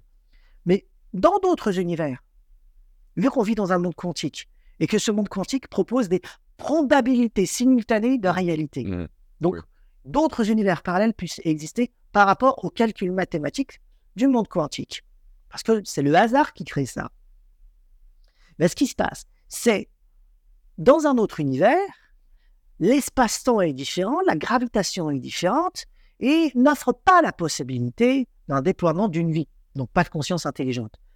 Et ainsi, probablement, dans d'autres univers, il y a d'autres lois, Mm. d'autres règles, et qui n'offrent pas la possibilité d'avoir une, une conscience intelligente ou une simple vie. Tu suis Ouais. Dans d'autres univers, c'est possible. Et c'est à l'infini, cette boucle-là de probabilité. Tout génère, tout est généré par le monde quantique. Ouais. Donc les univers parallèles existent parce que ce qu'il y a de dingue, enfin, attention, je garde cette ligne-là pour l'instant. Mm, mm. Après, je parle de la. pour contrecarrer cette pensée. hein. Ouais, On dirait que je, je valide ça. J'explique simplement. hein. Ce qu'il y a, c'est que. Comment on sait que les univers parallèles existent dans les probabilités? D'une part par le monde quantique, mais aussi par le poids, la masse et la gravité qui existent dans notre univers, parce que on découvre qu'il y a un manque. Donc, s'il y a un manque, c'est bien quelque part, puisque l'énergie est indestructible et que la masse ne le peut pas changer. Eh bien, ça veut dire qu'il y a un autre univers parallèle qui est propulsé par le manque. Donc, l'univers parallèle peut être prouvé mathématiquement. Ouais. Rien que par ça, par l'observation mathématique des choses. Tu vois Euh, Ok. Ça explique la théorie de l'évolution, ce que je viens de te dire. Les, les animaux complexes se sont, se sont, sont- ont évolué d'une manière probabilité, par le hasard, et ça a donné des espèces vivantes par-ci, d'autres qui se sont éteintes. Tout est hasard. mm. Et également la conscience. C'est du hasard. Tout est hasard. Quel est le problème? Eh bien, c'est dès le départ. C'est la conscience. C'est la conscience. Ce qui se passe, c'est que on découvre que la conscience vectorise. C'est un mot important que j'utilise ça. Ça veut dire orienter, dirige, canalise, vectorise tout ce qu'elle fait. Qu'est-ce que cela veut dire vectoriser? Ça veut dire donne du sens à tout ce qu'elle fait. Donc, le principe même d'avoir une conscience, c'est un principe vectoriel. On oriente nos pensées vers des choses qui ont du sens pour nous. Donc, on cherche tout du sens, même là où il n'y en a pas. Ouais. On dit, oui, donner du hasard à quelque chose qui n'en a pas, c'est offrir du sens à un monde qui est censé ne pas en avoir. Tautologie, ça s'appelle. C'est-à-dire, tu vas donner du sens à un monde qui est censé ne pas en avoir. Et tu vas te dire, ça s'appelle le hasard. Là, il y a une défaillance dans le niveau de l'esprit humain, parce qu'on va donner du sens à un monde qui est censé ne pas en avoir. euh, Tu comprends? Ouais. On vectorise une idée sans, sa- sans savoir qu'on est en train de vectoriser, réorienter et donner du sens à un monde qui n'en a pas. Ah, sympa votre hasard. Le hasard est du sens. ouais. Paradoxe. Paradoxe. Paradoxe. Ah, ça fait réfléchir, tu vois. Ouais, Ça fait réfléchir. Donc, vectoriser sa pensée, qu'est-ce que cela signifie? Cela, Tout ce qui nous anime est vectorisé. Tout ce qui nous anime, tout ce qui nous arrive est orienté. Ça veut dire, il nous arrive quelque chose, soit on va utiliser le monde superstitieux, ouais, euh, le destin, les animaux, euh, les styles, la synchronicité, le 11-11, ainsi de suite. C'est-à-dire, on, on a besoin inconsciemment de donner du sens à tout ce qui nous arrive, même si on est athée, même si on est matérialiste, ce qui veut dire que notre conscience vectorise toutes ces pensées. On en a conscience ou pas. Et même quand on n'en a pas conscience, voici que l'inconscient émerge et nous dit Ah, t'as pas saisi mon message. Ouais. Ça veut dire qu'au plus profond de nous, il y a du sens. Il y a une vectorisation. Il y a juste à écouter les psy- la psychanalyse et les psychiatres et étudier le fonctionnement de l'inconscient pour découvrir que la conscience réduit, réduit tout le réel à son propre schéma. Et quand elle s'ouvre à elle-même, avec l'espace inconscient, elle découvre, ah non, tout est vectorisé, tout est orienté, tout porte une forme d'énergie ayant du sens pour elle. C'est ce qu'on va appeler le langage symbolique d'ailleurs. Vois. Voilà. La souffrance est du sens pour nous, tout porte du sens, maladie, tout, tout, tout. Bon, ça c'est la première chose. Revenons au côté du hasard et les univers parallèles. Ce qu'il y a, c'est que cette conscience originelle dont on a parlé tout à l'heure, universelle, le soi, elle vectorise ses pensées. Hmm. La conscience en elle-même est son propre sens. C'est pas une donatrice de sens. Elle donne pas en, en second temps le sens. Ça veut dire un après. Ouais. D'abord, il y a quelque chose, et ensuite, il y a du sens. Non, non. L'avènement de cette propre conscience au point de vue cosmique est déjà du sens en soi, parce que la manifestation de cette conscience universelle est déjà du sens en elle-même. C'est-à-dire que le vide, le vide, l'espace vide, qui provient d'avant cette conscience, l'origine de toute chose, Hmm. hein, qui est un espace infini, cet espace infini a fait germer en elle, enfin en lui euh, plutôt, une conscience qui, qui permet à cet infini de prendre conscience de lui-même. Et pour ce faire, elle a généré, enfin ce, ce vide-là, cet espace, on peut rien en dire, on ne sait pas ce que c'est, mais cette chose a généré une conscience qu'on va appeler universelle, cosmique, le soi et autres. On parle d'un Dieu là, hein. On parle du Dieu cosmique, on parle de l'intelligence qui manifeste toute chose, quelque chose qui, qui nous paraît euh, abyssal, on ne peut pas saisir. Mais on parle de l'origine de cette naissance, de cette puissance cosmique. La formation et la création même, et la modélisation de cette intelligence cosmique a du sens. Et sa manifestation est le sens donné au vide, à, son- à cette chose-là, se voir, elle, se voir lui-même. Et l'intelligence permet au vide de se sonder lui-même. Hmm. C'est-à-dire que le sens est donné dès l'origine. Le vide a canalisé l'énergie dispersée en elle, en lui. Vide infini comme ça, dispersé. Il y a une énergie incommensurable, inimaginable, mais dispersée. Rien n'est ordonné, rien n'est organisé. Mais pour générer cette intelligence, il fallait concentrer en un poids pour faire émerger cette intelligence cosmique et faire imploser, il n'y a pas d'explosion, Ouais. imploser une intelligence qui est la, la- euh, qui prend racine dans, dans du sens, qui est se voir soi-même. Donc, au point de vue cosmique, l'intelligence cosmique est du sens, est signifiance, est vectorisée dès l'origine. Et sa manifestation au point de vue universel est du sens. C'est pas un second temps. C'est sa propre existence et du sens en elle-même. Elle n'a pas besoin d'un après ou euh, d'un- à côté. Tu, tu sais? Maintenant, c'est la même chose pour nous. Bon, je fais un grand détour pour expliquer euh, l'univers parallèle. Tu m'excuseras. Souci. C'est la même chose pour nous. C'est-à-dire que là, quand tu regardes du point de vue biologique, et tu regardes maintenant, euh, quand je vais vous donner ce schéma-là, on va intégrer le mot fractal et itération, parce que c'est le même schéma qui se répète à toute l'échelle de la réalité. Donc, il n'y a pas besoin d'avoir mille explications. Hmm. Il suffit juste d'observer, d'observer la réalité. Qu'est-ce qui se passe? Quand tu regardes le point de vue biologique, on nous dit c'est le hasard qui a créé tout ça. Bah, plus profond de la biologie, mais pas vraiment.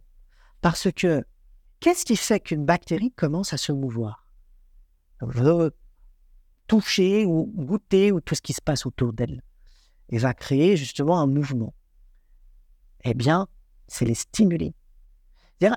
Autour de la bactérie, il y a un environnement qu'elle ne connaît pas, mais certaines parties de cet environnement vont stimuler la bactérie ou euh, le microbe, ou appelle-le comme tu veux pour l'instant, et ce stimuli va animer l'action de la bactérie parce qu'elle a été attirée par quelque chose. Ça veut dire qu'il y a eu un appel et elle a répondu à l'appel, ce qu'on appelait un stimuli, réponse stimulée. Et ce- cette réponse au stimulé, RS, ça s'appelle comme ça, Ouais. réponse stimulée, Ok. créera un mouvement. Et elle va chercher à savoir ce que c'est. Si ça se mange, si ça se goûte, si c'est un ennemi, si c'est autre chose. Hmm. Et qu'est-ce qui va se passer? Si le stimulé est répété, cela va développer auprès de la bactérie une reconnaissance et ça va développer un niveau de compréhension à son échelle qui est je sais ce que c'est. Et la naissance d'une forme de conscience apparaît. C'est-à-dire quoi? La conscience, la naissance de la conscience est le cœur de la bactérie. ok? Le- la prise de conscience de ce stimulé. Juste petite, minuscule, microbe, ils vont rien du tout. Bien, le mouvement naît à partir d'une syntonisation, synchronisation entre l'extérieur et l'intérieur. Et si elle répond à fur et à mesure du temps toujours la même chose, elle va savoir ce que c'est et elle va s'adapter avec ça. Et elle en aura conscience. Le reste n'existe pas pour l'instant. Mm. Tu sais? Ce qui veut dire que la conscience qu'elle a de cet objet qui l'a stimulé est née par un stimuli. C'est-à-dire que la conscience naît, c'est ça que ça signifie. La conscience, la connaissance de quelque chose, parce que conscience, ça veut dire connaître de. C'est-à-dire on a conscience de quelque chose. Donc la connaissance de quelque chose va naître parce que l'environnement nous éveille à nous-mêmes Mm. et cet éveil à soi naît simultanément par rapport au stimuli. Ça veut dire que la conscience est signifiance parce qu'elle a été stimulée par des choses qui ont- portent une signifiance pour elle. Ces choses qui l'ont stimulée, c'est du sens pour elle. C'est de la bouffe, elle a été stimulée par ça, c'est du sens. C'est de la sexualité, ça a été stimulé par ça, c'est du sens. C'est dangereux, elle a été stimulée par ça, c'est du sens. C'est-à-dire que la naissance de la conscience est en elle-même porteuse de sens parce que sa manifestation, son déploiement et sa constitution biologique est née par des stimuli qui lui donnaient du sens dans son existence. Donc, il n'y a pas un deuxième état à la conscience, Ouais. c'est dès l'origine. La naissance de la conscience, c'est du sens en elle-même. Et c'est là, maintenant, on peut tomber avec l'univers parallèle, Ouais. comme on disait, et terminer avec ce côté le hasard. Tu vois, faire un grand détour, Ouais, je suis désolé. hein. Mais- souci. Qu'est-ce que cela signifie? Ben, Ça signifie que si tout est vectorisé, orienté, tout le mouvement est orienté vers quelque chose qui l'intéresse, parce que c'est ça un stimuli et qui va donner du sens plus tard, qu'on va appeler le- la signifiance. Eh bien, la naissance de la conscience est vectorisée dès l'origine, Mm.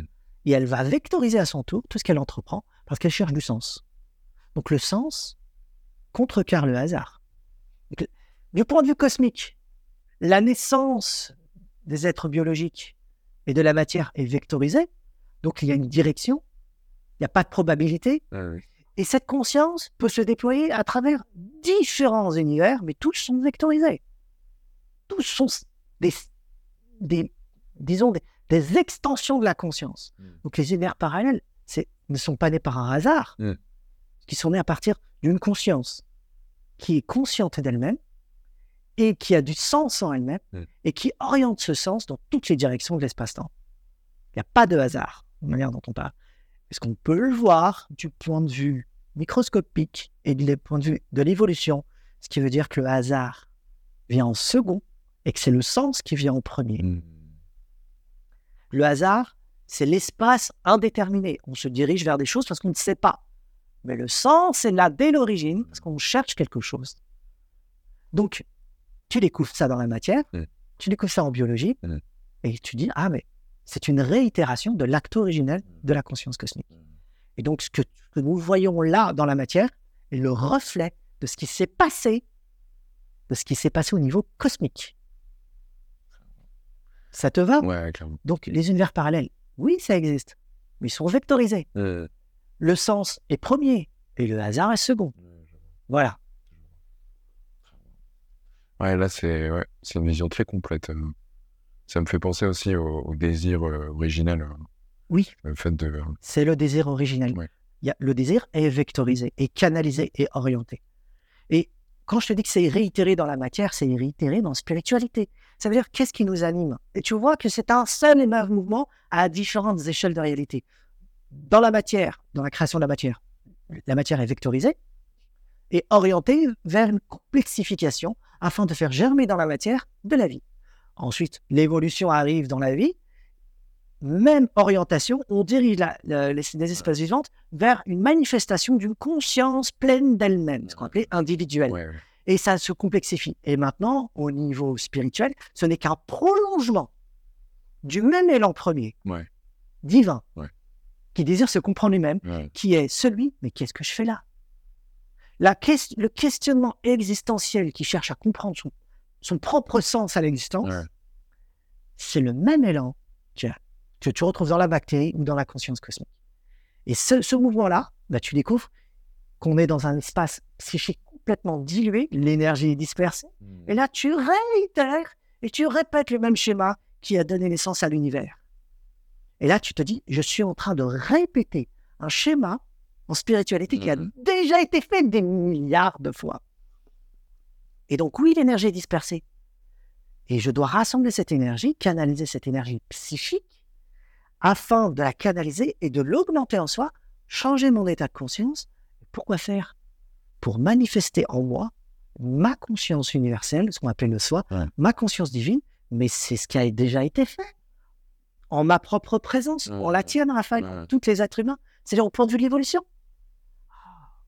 La naissance de la conscience cosmique, c'est ce schéma. Se voir, le vide veut se voir lui-même. Ce- ce- cette intelligence cosmique a réitéré l'affaire au point de vue de la matière. Mm.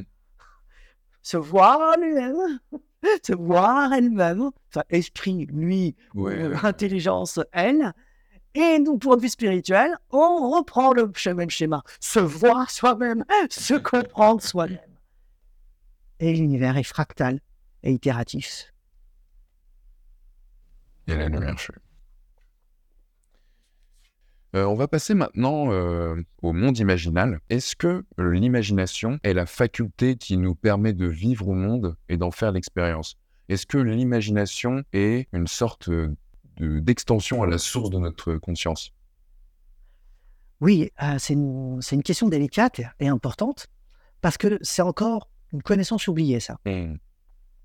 Alors, comme on est dominé encore par la matière et les gens euh, par la science, ben, c'est les scientifiques qui sont porteurs de la parole de vérité. Ouais. Et pour eux, ils arrivent à un point, les physiciens surtout, euh, où ils découvrent que la conscience est non locale, mais en plus que l'univers est peut-être une simulation à la Matrix, tu vois, un ordinateur cosmique. Pour parler de cette manière-là, il faut avoir une pensée mécanique et matérialiste. Ouais. C'est-à-dire, à la source de toute chose, un ordinateur cosmique qu'on appelle le monde quantique, et pas une intelligence divine, Ouais. pas une conscience. Or, ce que moi je dis, c'est que cette simulation, cette simulation qui, fait rappeler justement à, des hologrammes, on en parlait au début, c'est l'imagination créatrice de la divinité. La divinité, en, en faisant découler ses propres pensées, les archétypes, déploie dans un espace-temps ces archétypes à travers son espace imaginal. L'imagination de la divinité, c'est l'espace-temps. Donc nous ne sommes pas en dehors d'elle. Ouais. Nous ne sommes même pas en dedans elle, Mhm. puisque nous sommes projetés dans son espace imaginal. C'est-à-dire, quand on réfléchit à ça, nous, on a nos pensées, et on essaye d'avoir nos pensées, et on les imagine, ah, c'est le même acabit, c'est le même, la même chose. Mhm. Où sont ces idées, et où se situent ces images en toi Dedans ou à l'extérieur? Si tu dis à l'extérieur, bah, le- tout le monde n'est que ça.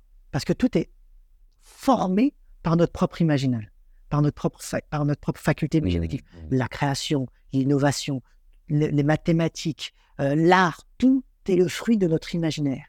Sûr. Le monde est à l'origine dans notre imagination. Et nous le projetons à l'extérieur. Donc l'extérieur est en bois. En même temps, en bois, où ça Donc la question est délicate. Ce qu'il y a, c'est que cette divinité cosmique projette et déploie un espace-temps, c'est dans son espace imaginal. Mm. Et tout est dedans. Mhm. C'est pour ça qu'il n'y a pas de dedans et dehors pour, le, pour, pour cette divinité qui se situe hors de l'espace-temps. Donc quand on dit Dieu est en soi, Dieu est à l'extérieur de soi, tu vois où on s'embarque dans cette affaire?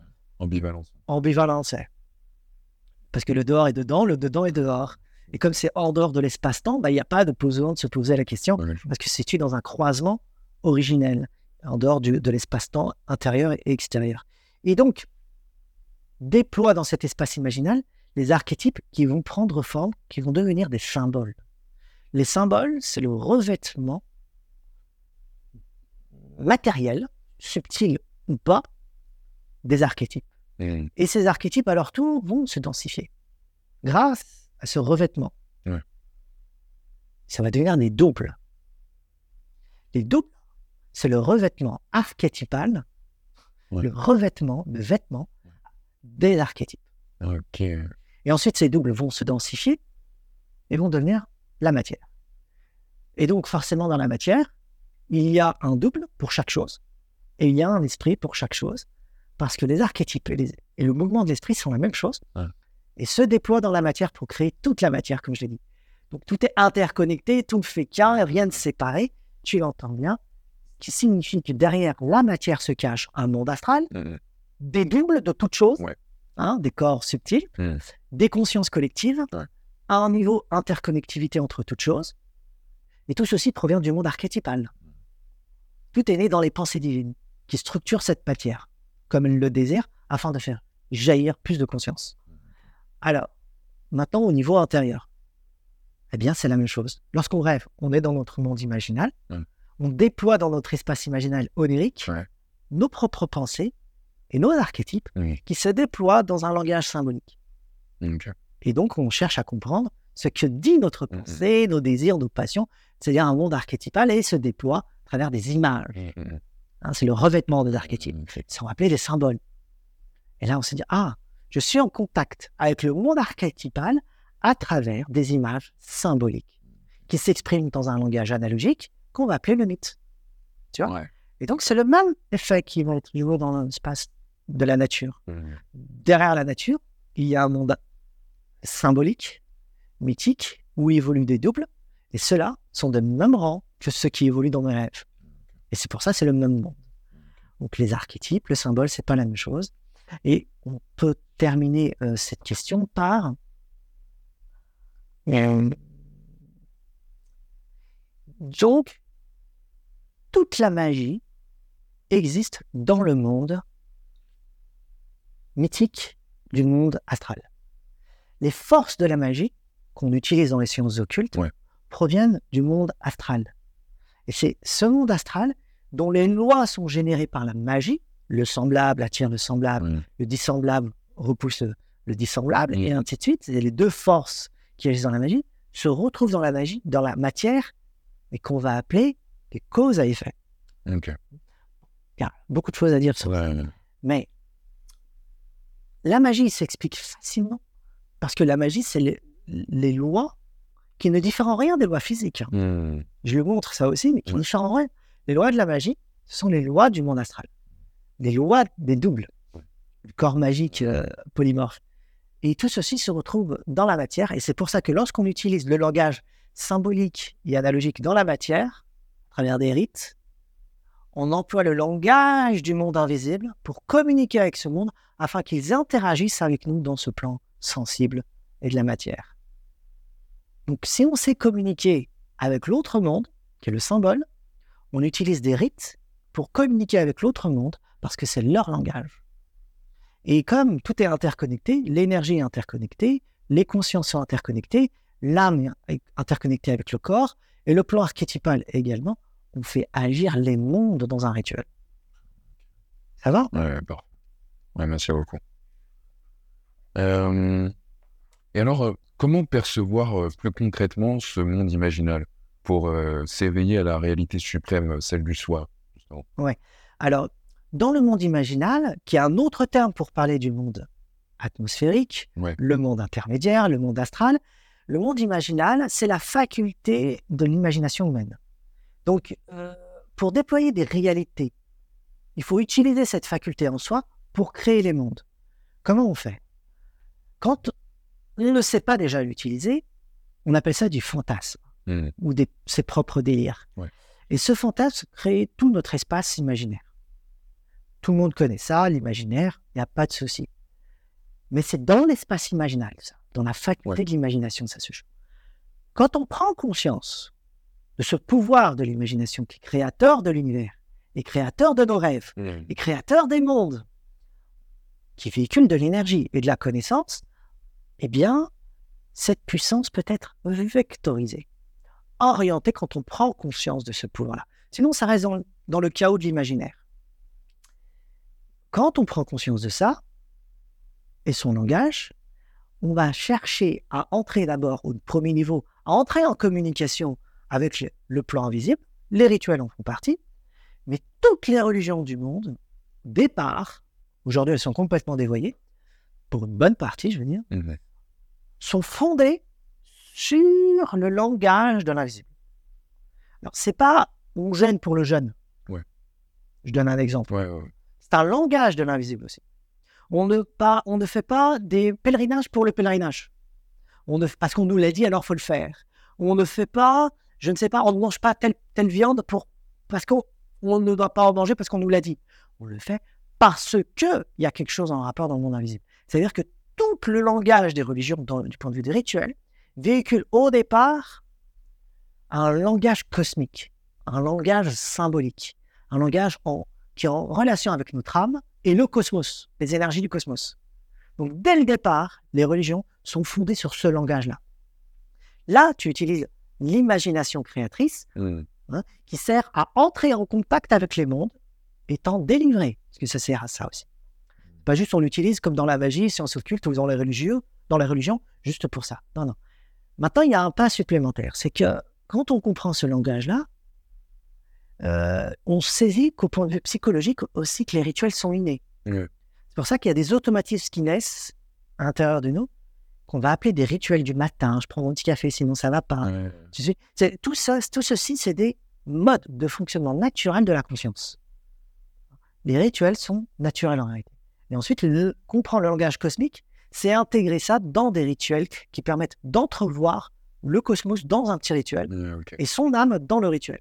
Et on interagit avec tous ces mondes. Pour ça que c'est très dangereux de se planter. C'est ça. Ah bien, que tu fais ébranler les mondes. Mm. Mais ça, c'est de l'imagination créatrice. C'est-à-dire que tu canalises ton imagination afin d'utiliser cette ima- imagination pour en faire quelque chose. Certains vont l'utiliser pour appeler des entités, Ouais. Des forces, Mhm. obtenir quelque chose, Mm. et ainsi de suite. Et ça, c'est dans les, le- c'est dans les sciences occultes. Ouais. C'est connu. Mhm. Mais ça, c'est utiliser le pouvoir de l'imagination créatrice. L'imagination, c'est un. Si tu veux, alors, je vais donner cet exemple. On a parlé de esprit, âme, corps. Ouais. Le corps, on voit qu'il évolue dans un espace. Et cet espace, on le considère comme extérieur à soi, alors qu'on y appartient. On est dans l'espace, on n'est pas dans l'espace, Ouais, ouais. on est avec l'espace. Ouais. Tu vois, je ne suis pas incarné dans un corps, parce que le mot incarné veut dire dans le corps. Je suis déployé dans, je suis déployé à travers un corps. Tu vois, le- Ouais, ouais. c'est très important. On est dans l'espace, quoi. oui, on est dans un espace. Ouais. On appartient à cet espace-là et on évolue avec lui. On est dans une coévolution des choses. La conscience coévolue avec la matière. L'esprit permet, euh, se déploie dans la matière d'une manière coévolutive afin de s'y déployer. Tout est coévolutif. Pourquoi je te parle de ça? C'est parce que l'imagination de la divinité va s'exprimer dans la matière pour faire coévoluer des choses afin de déployer ses propres idées pour en faire des éléments conscients d'eux-mêmes. Donc, l'imagination créatrice de la divinité, qui est au niveau de l'esprit, cette imagination est employée pour déployer d'une manière tangible ces archétypes. Donc, elle rend manifeste, tangible les archétypes. Traduction, tout ce qui existe sur cette terre est d'ordre archétypal, mythique, symbolique, et nous sommes tous le fruit de l'imagination créatrice de la divinité Mm. qui utilise un espace de déploiement qu'on va appeler l'imagination. Et la temporalité de, dans l'espace imaginatif, c'est la conscience. La conscience, c'est du temps, et l'espace, c'est l'imagination. Donc, c'est le monde des images qui va se déployer dans, dans l'espace matériel, qui est son espace imaginal, cristallisé, et qui déploie dans cet espace imaginal cristallisé des archétypes sans forme, sans rien, qui vont utiliser ensuite des formes, des doubles, et qui vont se densifier dans la matière pour être tout ce qui existe dans cette matière. De l'atome à une conscience, tout est archétypal, déployé dans un espace. Tout est temps. Tout ça, c'est de, de la temporalité. L'archétype, c'est de la temporalité. L'origine est supraluminique, mais c'est de la temporalité. Et cette temporalité se déploie dans un espace imaginatif. Mm. Et cet espace imaginatif, c'est celui de la conscience cosmique. Donc nous résidons dans trois niveaux de la réalité de la conscience cosmique, archétypale, de l'âme astrale, si tu veux, ou de la matière, mais tout ceci, c'est de l'imagination. Nous résidons dans son espace imaginatif et nous sommes dans une cristallisation de ses pensées. Traduction, nous devons réitérer l'affaire. Nous sommes capables, nous avons l'énergie nécessaire en nous d'aller au-delà d'un simple rituel, de manifester d'une manière tangible l'énergie du prana de la conscience pour en manifester des êtres vivants. Donc les êtres vivants peuvent être manifestés de la même manière que la conscience utilise la matière pour en manifester des êtres vivants. Mais ça, c'est ce qui va s'appeler des miracles. On est capable de modifier la matière. Alors là, j'ai donné une très grande explication dans le tome 1 hein, Ouais. et que je reprends dans le tome 3 Mm. euh, d'une autre manière et plus en profondeur pour expliquer. Il n'y a rien de magique. C'est la vérité. Ce sont des lois cosmiques. Ouais. Il n'y a rien de miraculeux. Parce que ce sont des lois de l'esprit qu'on n'a pas saisies. Et ça appartient pleinement au pouvoir de l'imagination créatrice. Je suis persuadé, parce que ça je l'ai vu dans des visions, que l'avenir, il y aura des hommes plus loin, très loin, Mm. qui ont utilisé ce pouvoir pour soigner, guérir et créer des choses extraordinaires. Nous, on est au niveau des termites pour, dans ce- cette utilisation de, de ce pouvoir de l'imagination. Qu'est-ce que cela veut dire? On est capable, en intensifiant l'énergie qui, qui est à l'intérieur de nous, qui est de même origine que le cosmos, c'est la même énergie, on va appeler la libido, cette énergie, de la sublimer et en déployer différentes facettes et des facultés qui apparaissent en nous. Mm. Les premières facultés, on va les appeler les facultés psy, Ouais. paranormales, parapsychologiques, télépathie, tout. Ce sont des facultés du double qui apparaissent. Ça, c'est le pouvoir du double qui se manifeste en nous. Le double a cette faculté-là. Et nous, on le manifeste sur le plan tangible. Mm. Mais ce sont des lois naturelles. Ok? C'est pas magique. Ouais. C'est naturel. Mm. Ils sont juste inhibés, comme je l'ai signalé tout à l'heure. Conscience collective, c'est son pouvoir. A ce pouvoir-là. Des télékinésie, euh, télépathie, tout ça.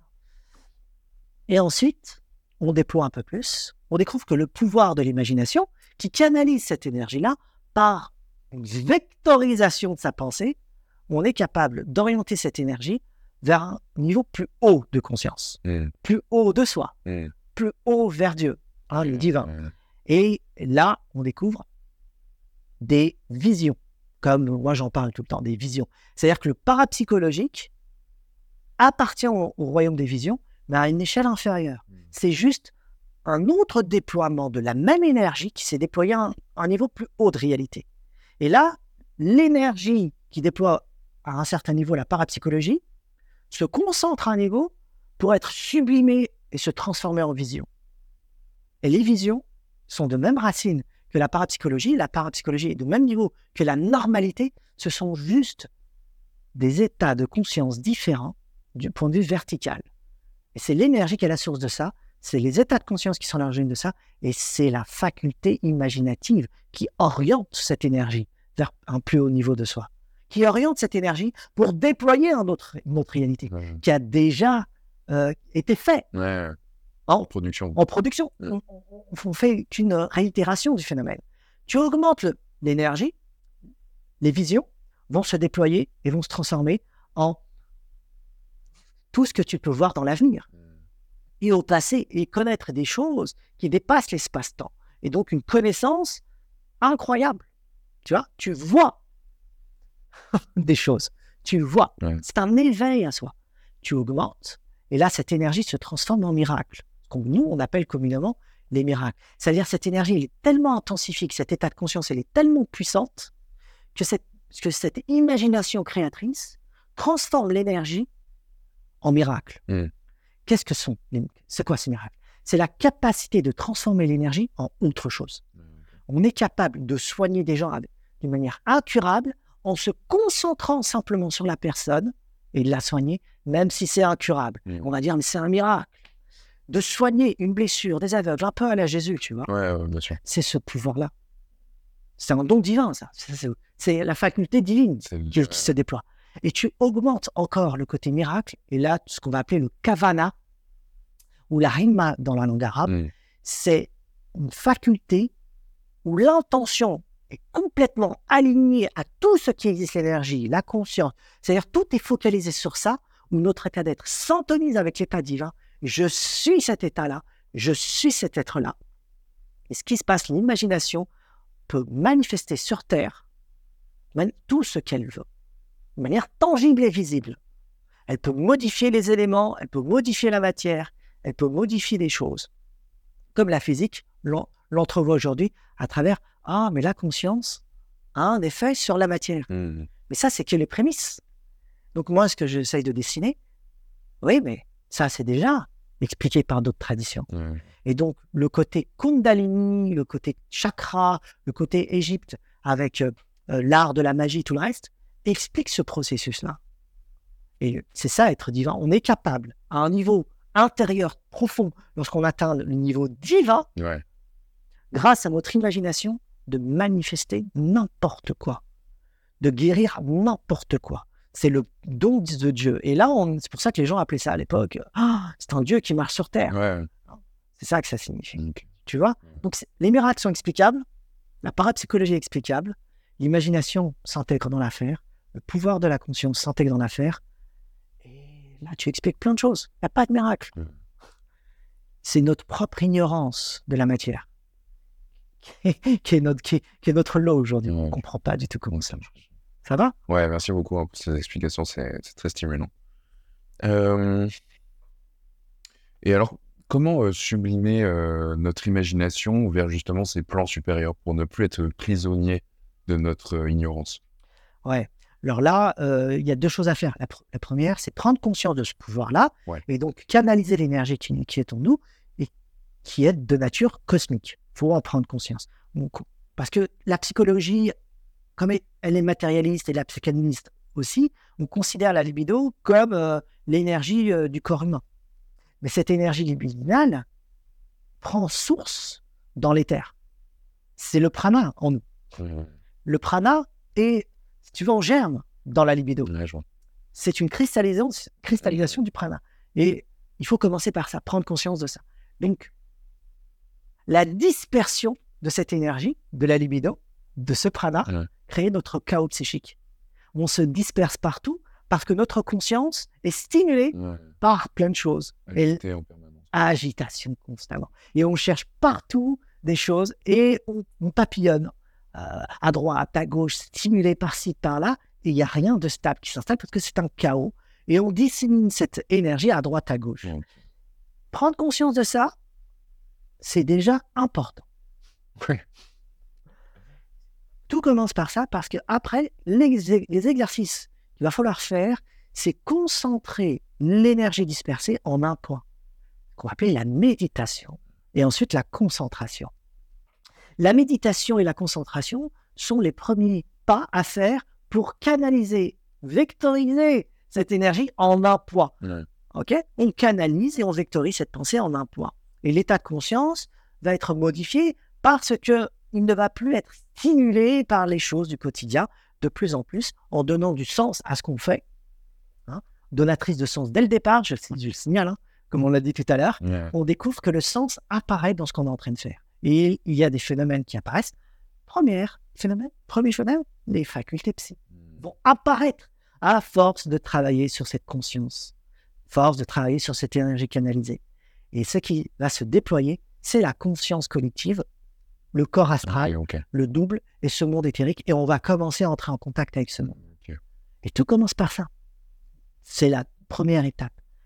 Et l'imagination créatrice est vraiment la, la maîtresse Mm. de maison parce que c'est elle qui va déployer dans notre exercice le sens qu'on veut y mettre. Alors on nous dit, oui, quand tu fais quelque chose, il faut que tu penses à quelque chose. Par exemple, pense au vide.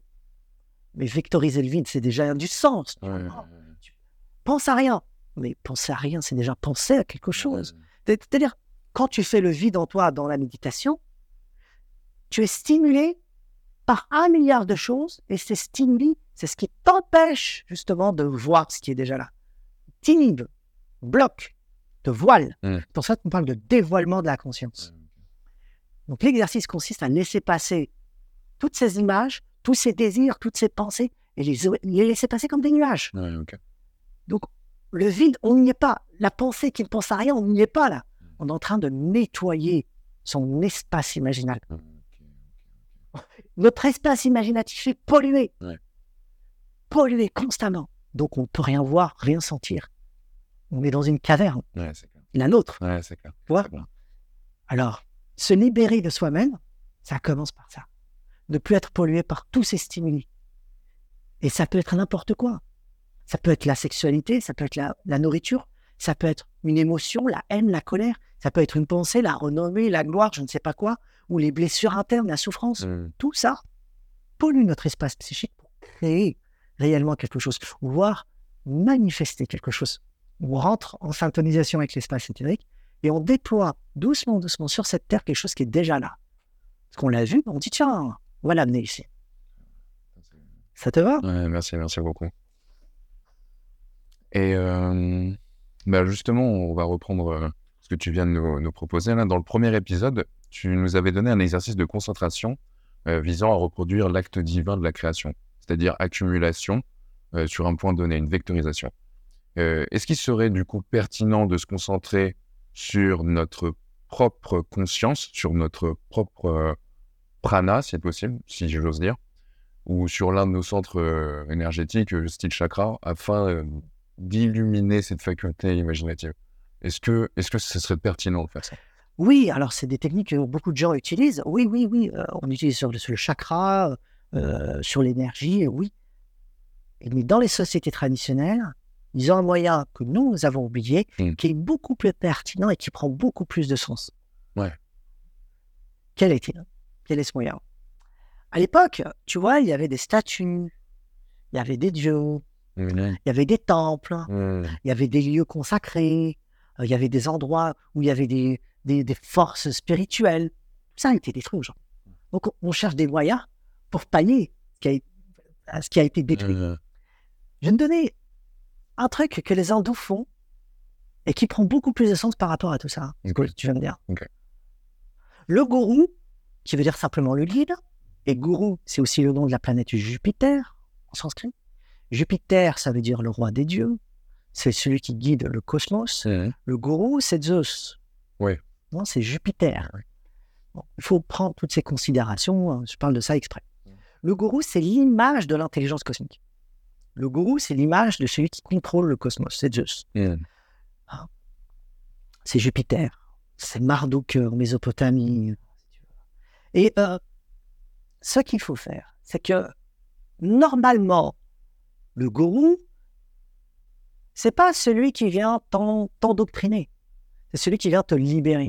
Parce qu'il est l'image du sage, l'image de l'intelligence qui a réussi à se libérer de ses propres carcans. Il est un délivré vivant- ce qu'on appelle un Jivan Mukta en sanskrit. Pardon. Délivré vivant. Donc il doit te délivrer toi-même, mais il n'y a que toi qui peux te délivrer. Ouais.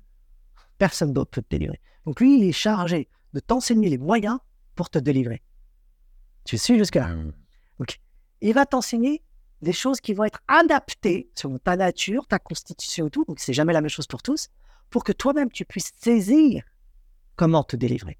Alors, il va utiliser différents moyens. Un des moyens, c'est la méditation sur une image. Mais cette image, ce n'est pas n'importe laquelle. C'est une image énergétique qui est, qui est véhiculée à travers un dieu ou une déesse que dans le monde hindou, on connaît. Mm. Ça peut être Shiva, ça peut être Shakti, euh, ça peut être euh, euh, Parvati, peu importe. D'accord? Mais cette image correspond à, à ce dont tu as besoin pour être délivré. mm. C'est- Les dieux sont des archétypes. Ouais. Mais les formes que tu vois sont de nature symbolique, sont culturelles. Et lui, il sait pertinemment ça, que les dieux n'ont pas de forme. Mais que les formes que l'on voit dans l'hindouisme sont de nature symbolique, culturelle, adaptées à une culture. Mais dans d'autres cultures, les mêmes dieux, les mêmes archétypes vont se déployer selon notre image. Tu comprends? Ouais, ouais. mais tu vas comprendre de quoi on parle parce que tu baignes dans une culture hein, qui comprend le véhicule de cette image-là. Et là, tu es dans l'espace imaginal. Mm. Tu es dans un espace mythique. Tu es dans un espace où tu vas saisir dans ta culture cette image, elle correspond à quoi? Tiens, je vais méditer sur Shiva parce que mon gourou m'a dit c'est sur Shiva. Ouais. C'est la mort à soi-même, hein, Shiva. Il y a même euh, Kali encore. Ouais. Méditation sur Kali. Ouais. Ça, c'est aussi la, la destructrice de l'ego. euh, très importante. Et donc, tu peux prendre une statuette ou tu peux prendre une image de cette divinité-là. On va prendre Shiva. Ouais. Mais tu pries pas la statue pour la statue. Tu pries pas l'image pour l'homme. C'est pas de l'idolâtrie. Ouais, ouais, ouais. C'est tu entres en contact avec l'énergie archétypale qui donne naissance à cette image-là hein, et qui va animer chez toi ce même archétype pour qu'il puisse se déployer en toi. Mmh. Et tu vas méditer sur cette statue, tu vas faire des rituels autour de cette statue, faire des offrandes autour de cette statue, mais rien à voir avec le polythéisme ou l'idolâtrie. On a perdu ce langage-là aujourd'hui. Ouais, ouais. Ok? Dans le christianisme, c'est le culte des saints. hein. C'était ça aussi. Oui, oui, oui. Euh, en islam, dans l'ésotérisme, euh, c'est euh, les saints aussi, non? C'est les saints soufis et tout autre. C'est-à-dire, c'est d'autres images, mais c'est les mêmes forces archétypales. Alors, celui-là, tu pries tel saint, il est bon pour, pour les os euh, parce que hum, il soigne les os et les maladies des os. tu prends tel autre saint, c'est pour la délivrance, les pauvres et tout. Ben, t'es en christianisme. Ce ne sont d'autres images. C'est les mêmes forces qui animent les, statues de- dans, dans, dans l'hindouisme. Tu comprends? Ouais, ouais, tout à fait. donc, tu pries la statue, tu crées des offrandes, tu te diriges vers elle, tu vas dans, dans ces temples, tu focalises toutes tes pensées vers elle et tu médites l'image de la statue en toi. Pas la statue, mais l'image. C'est ça, c'est l'imagination créatrice.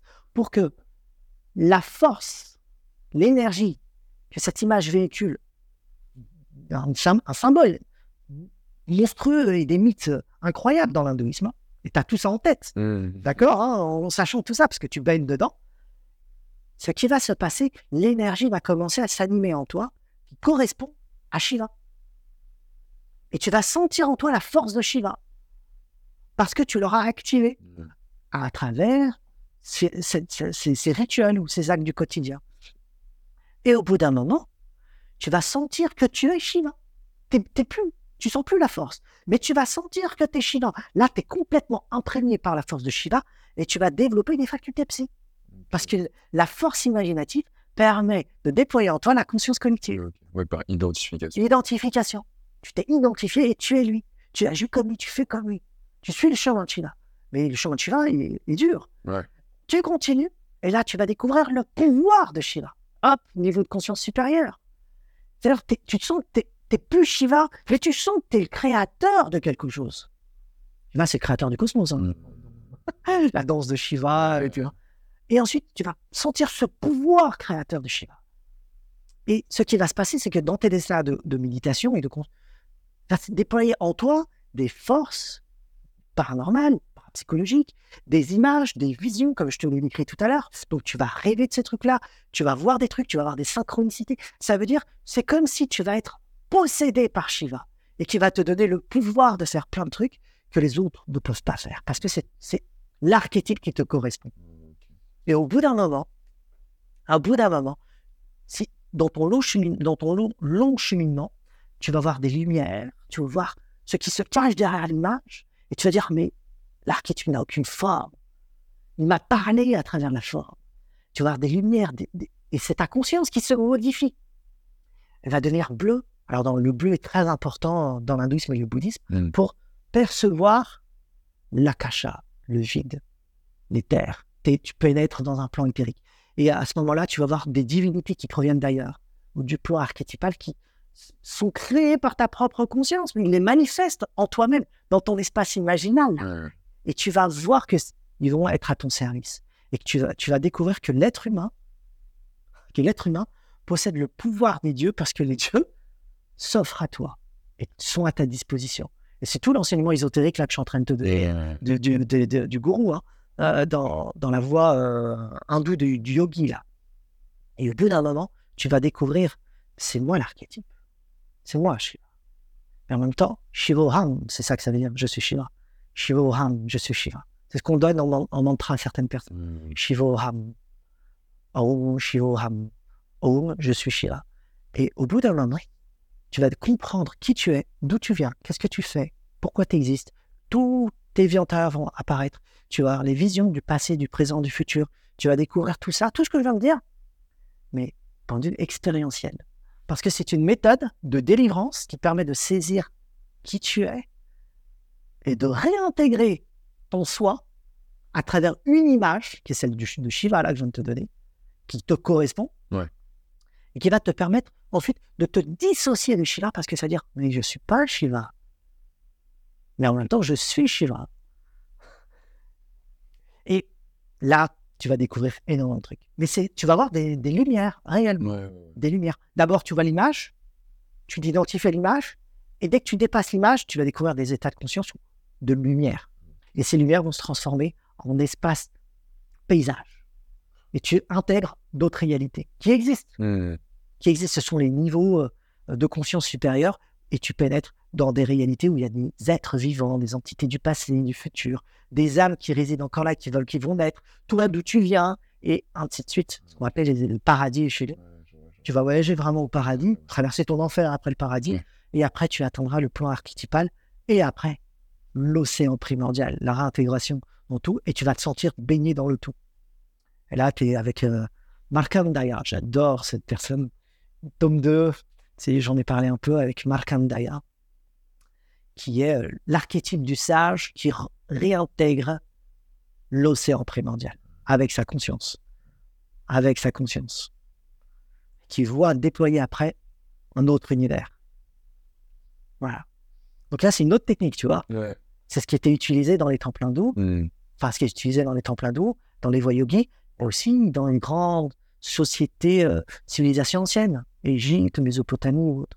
Et justement, euh, pour euh, lancer cette identification à la forme dans un premier temps, est-ce qu'il serait plus pertinent de rester, parce que tu vois, chaque personne euh, baigne dans un contexte culturel, et est-ce qu'il serait intéressant, même pertinent, de se cantonner au référentiel culturel que chaque personne a, ou est-ce qu'il faut suivre son intuition, son goût, pour, euh, par exemple, une autre culture auquel on sent une sorte de, de rapprochement?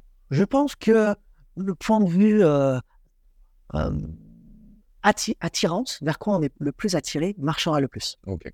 Donc si on est attiré par les Grecs, ça marchera. Si on est attiré par le christianisme, ça marchera.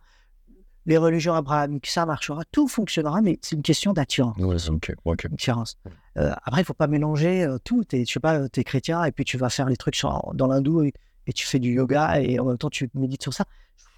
Tu mélanges les, les références. Ouais, ouais, ouais. Tu, tu sais. Euh, Mais c'est des méthodes, des techniques. C'est juste des méthodes pour revenir à soi. Il y a d'autres moyens, mais ça, ça en, ça en fait partie. Ok, ok, trop bien. Mm. Ok, merci. Quelle serait la correspondance euh, de l'imagination dans notre corps Est-ce que ça se passe dans la tête ou dans le cœur? C'est l'imagination créatrice ou la faculté imaginative est située au niveau de l'âme. Ouais.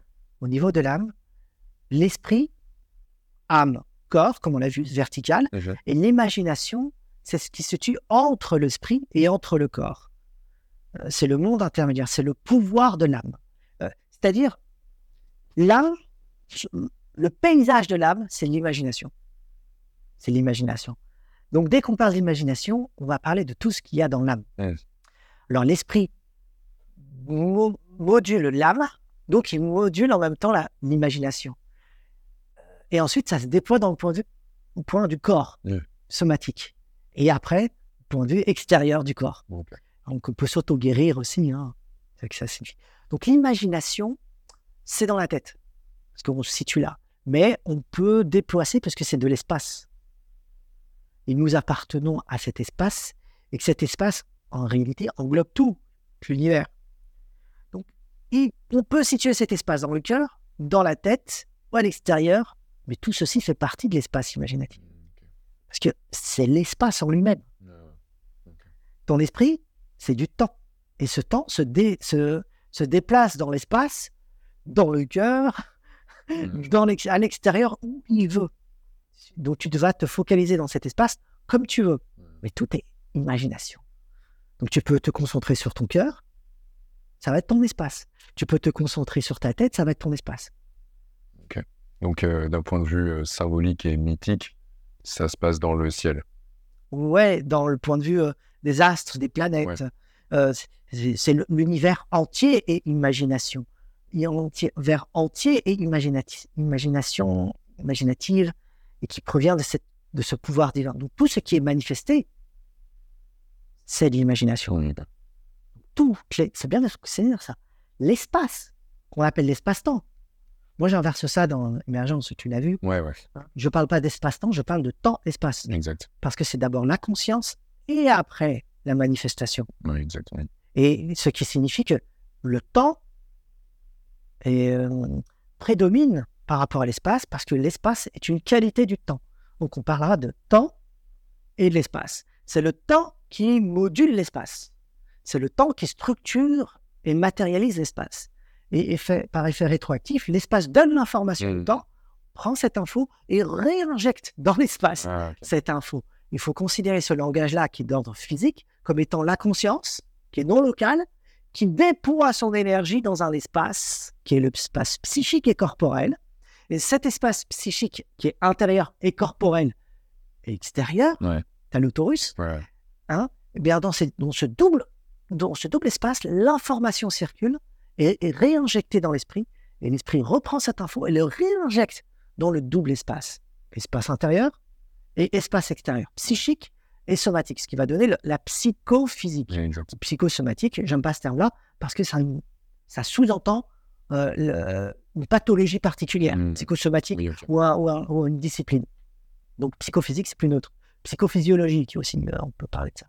Et ces deux espaces, c'est de l'imagination. Ok. L'énergie circule ou l'information circule dans l'imagination, dans ces espaces.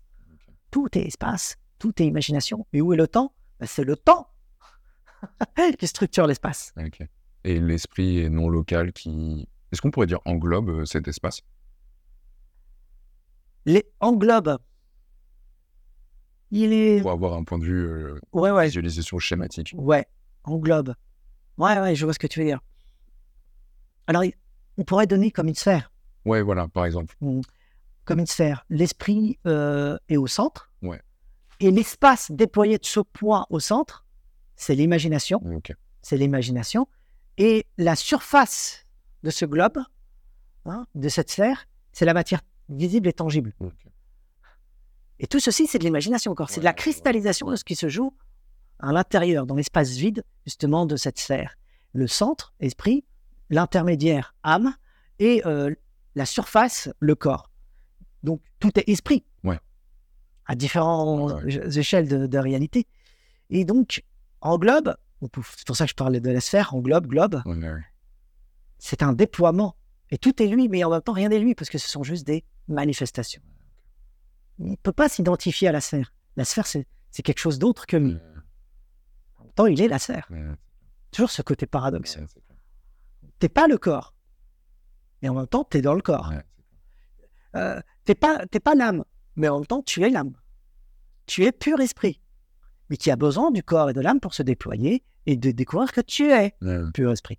Toujours ce côté paradoxe et ambivalence. L'expérience de soi-même. Con- La connaissance de soi, c'est le paradoxe, l'ambivalence et l'antinomie. Tu comprends que tu comprends ça, tu sais ce que c'est que l'esprit. Quelqu'un veut dire où est l'esprit? Paradoxe. tu sais, tu comprendre la conscience? Paradoxe. Comprendre la matière? Paradoxe. Ambivalence, antinomie. C'est ici, c'est ça et c'est pas ça. C'est c'est ça, mais en même temps, c'est pas ça. Tu perds l'esprit là. Tu Bah, perds d'où- l'esprit. D'où le désir de la, la force divine de, de s'expérimenter elle-même, de se, de se projeter. de- Ouais, je, crois- je, je vois Tiens. Donc, on n'est pas dans la simulation, on est dans une imagination créatrice.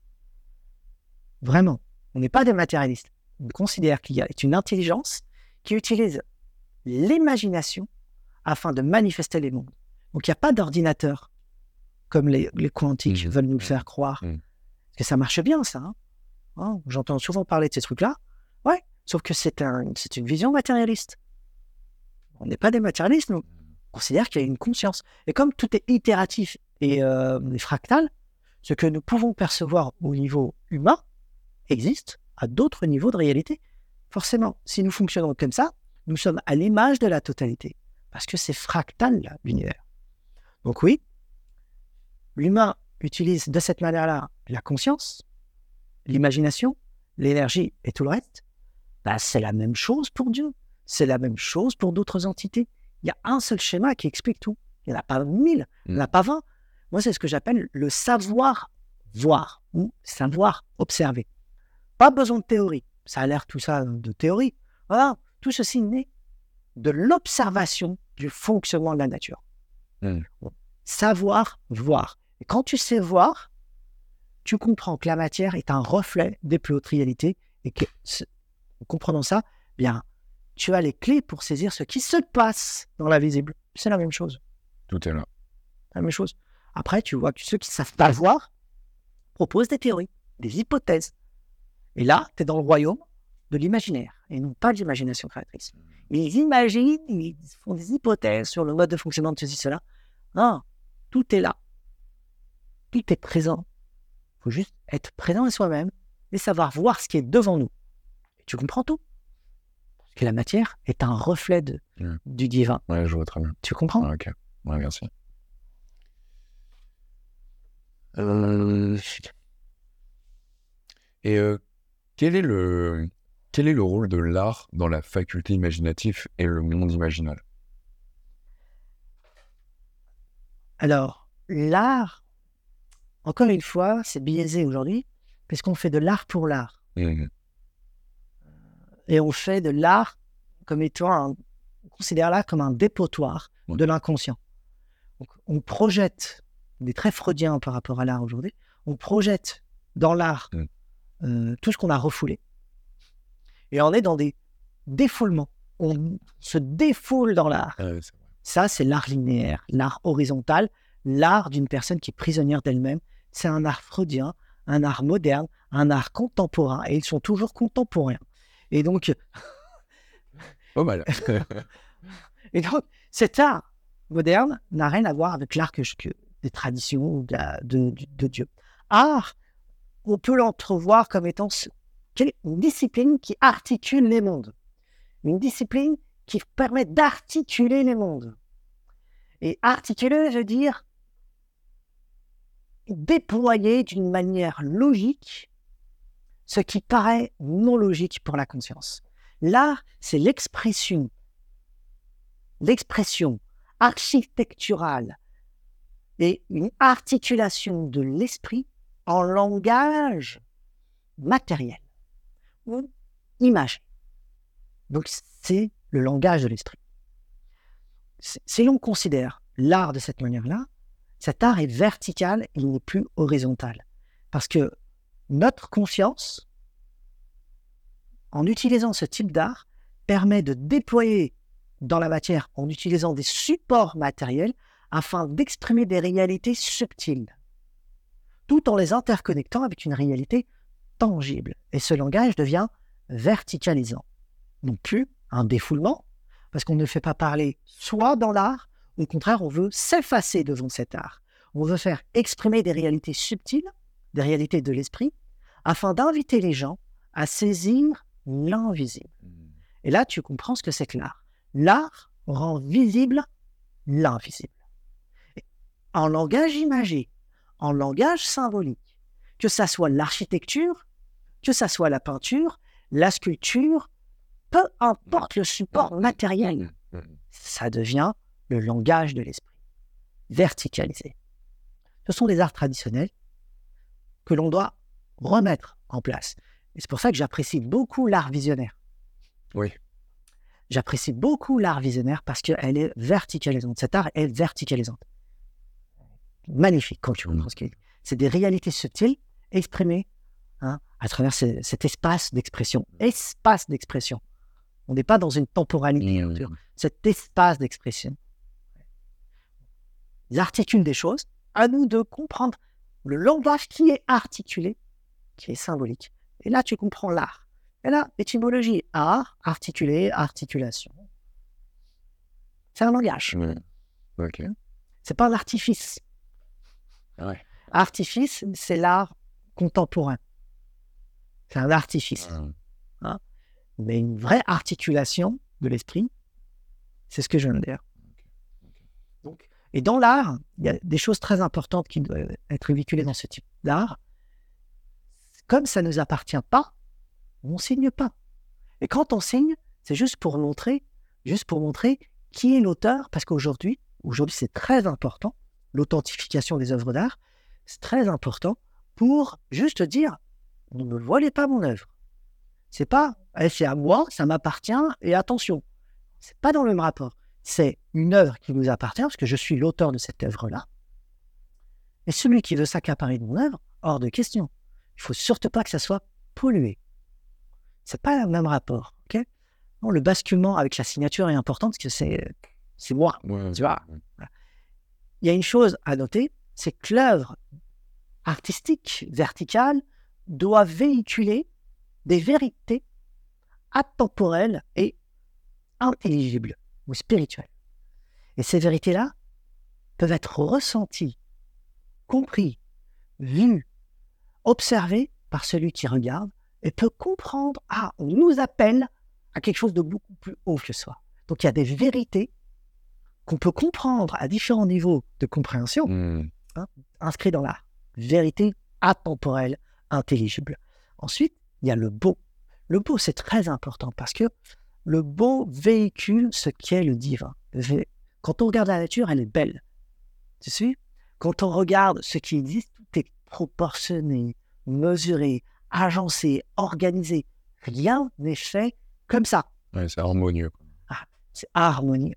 Et cette harmonie véhicule de la beauté. Quand on est en face d'une beauté naturelle, qu'elle soit humaine, que ce soit animale, ou juste simplement la nature ou le cosmos, on, se sent envahi par l'immensité de cette beauté. Le beau, en réalité, est véhiculé par l'idée de Dieu, ce qu'il est. Il veut montrer ce qu'il est. Le divin est beau et il le déploie dans son œuvre. C'est un artiste. C'est un poète. Oh, C'est un poète. On peut comprendre ça en poésie ou, ou simplement dans, dans, dans un art particulier. C'est un poète. C'est un poète magnifique. Il sait peindre. Il sait parler. Il sait s'exprimer. Magnifique quand tu sais saisir tout ça. Hmm. Et il y a- il y a de l'ambivalence, il y a du paradoxe, il y a de la subtilité de l'esprit dans cette, dans cette matière. Oui, c'était incroyable. Ouais, exact. Donc il sait bien faire les choses. C'est un artiste. En même temps, c'est un scientifique. En même temps, c'est un philosophe. Il est tout à la fois. C'est sûr. Et l'artiste doit répéter ce schéma-là. Il doit montrer la beauté de son être. Mais son être, c'est le divin en soi. C'est le soi. Et il veut déployer le beau, l'harmonie des contraires. Non pas pour montrer ce qu'il pense des choses du point de vue linéaire. hein, pas content de la société.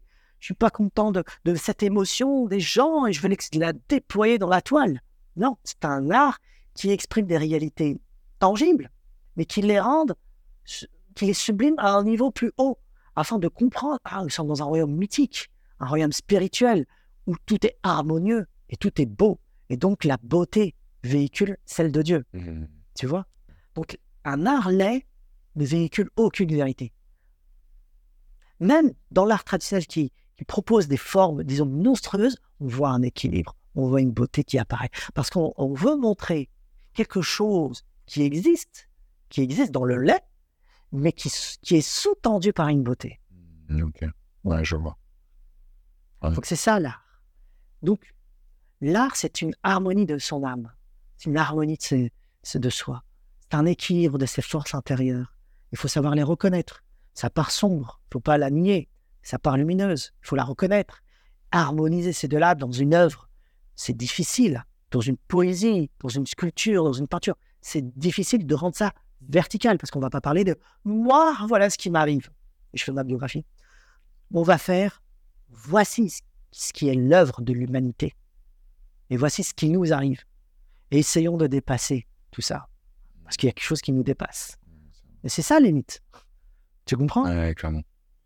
Euh, ça, ouais, ça me fait penser, en fait, euh, quand on, on est touché par une œuvre artistique, c'est parce que euh, il y a une résonance avec notre propre structure imaginative Ouais, voilà.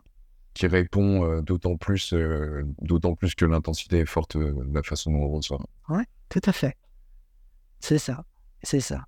Et c'est très important l'art. Parce que l'art, c'est le langage de l'âme maintenant. Ouais. C'est le langage de l'imagination. Et quand elle est créatrice, cette imagination, on est capable de manifester sur une œuvre que l'on produit la, la temporalité, avec un A privatif, hein, la temporalité, une œuvre, que peu importe les gens de n'importe quelle culture qui regarderaient cette œuvre-là, ils ressentiraient la temporalité. Ouais, ok. Ça vient pas de nous.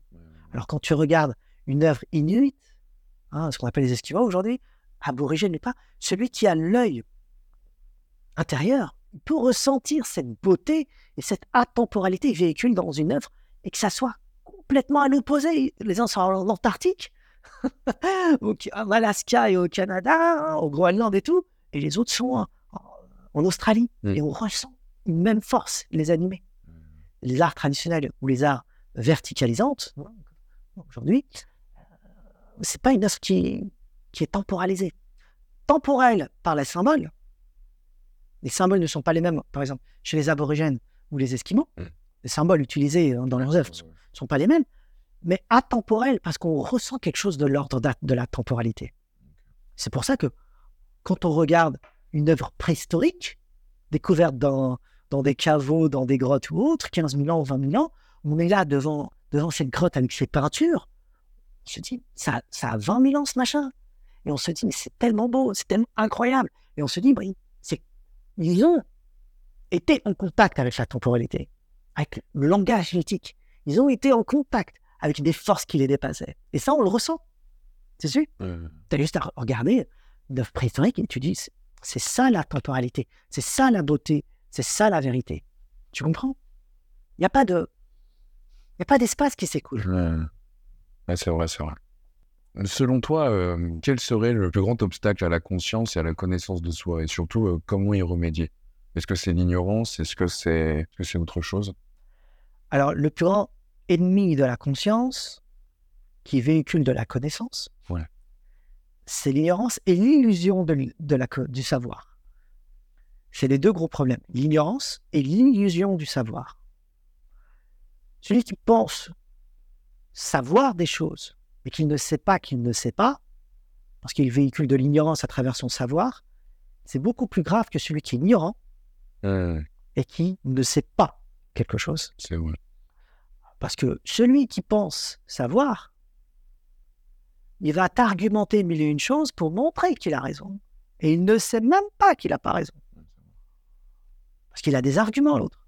Alors que l'autre qui ignore, bon, ça va encore. Mais les deux sont problématiques.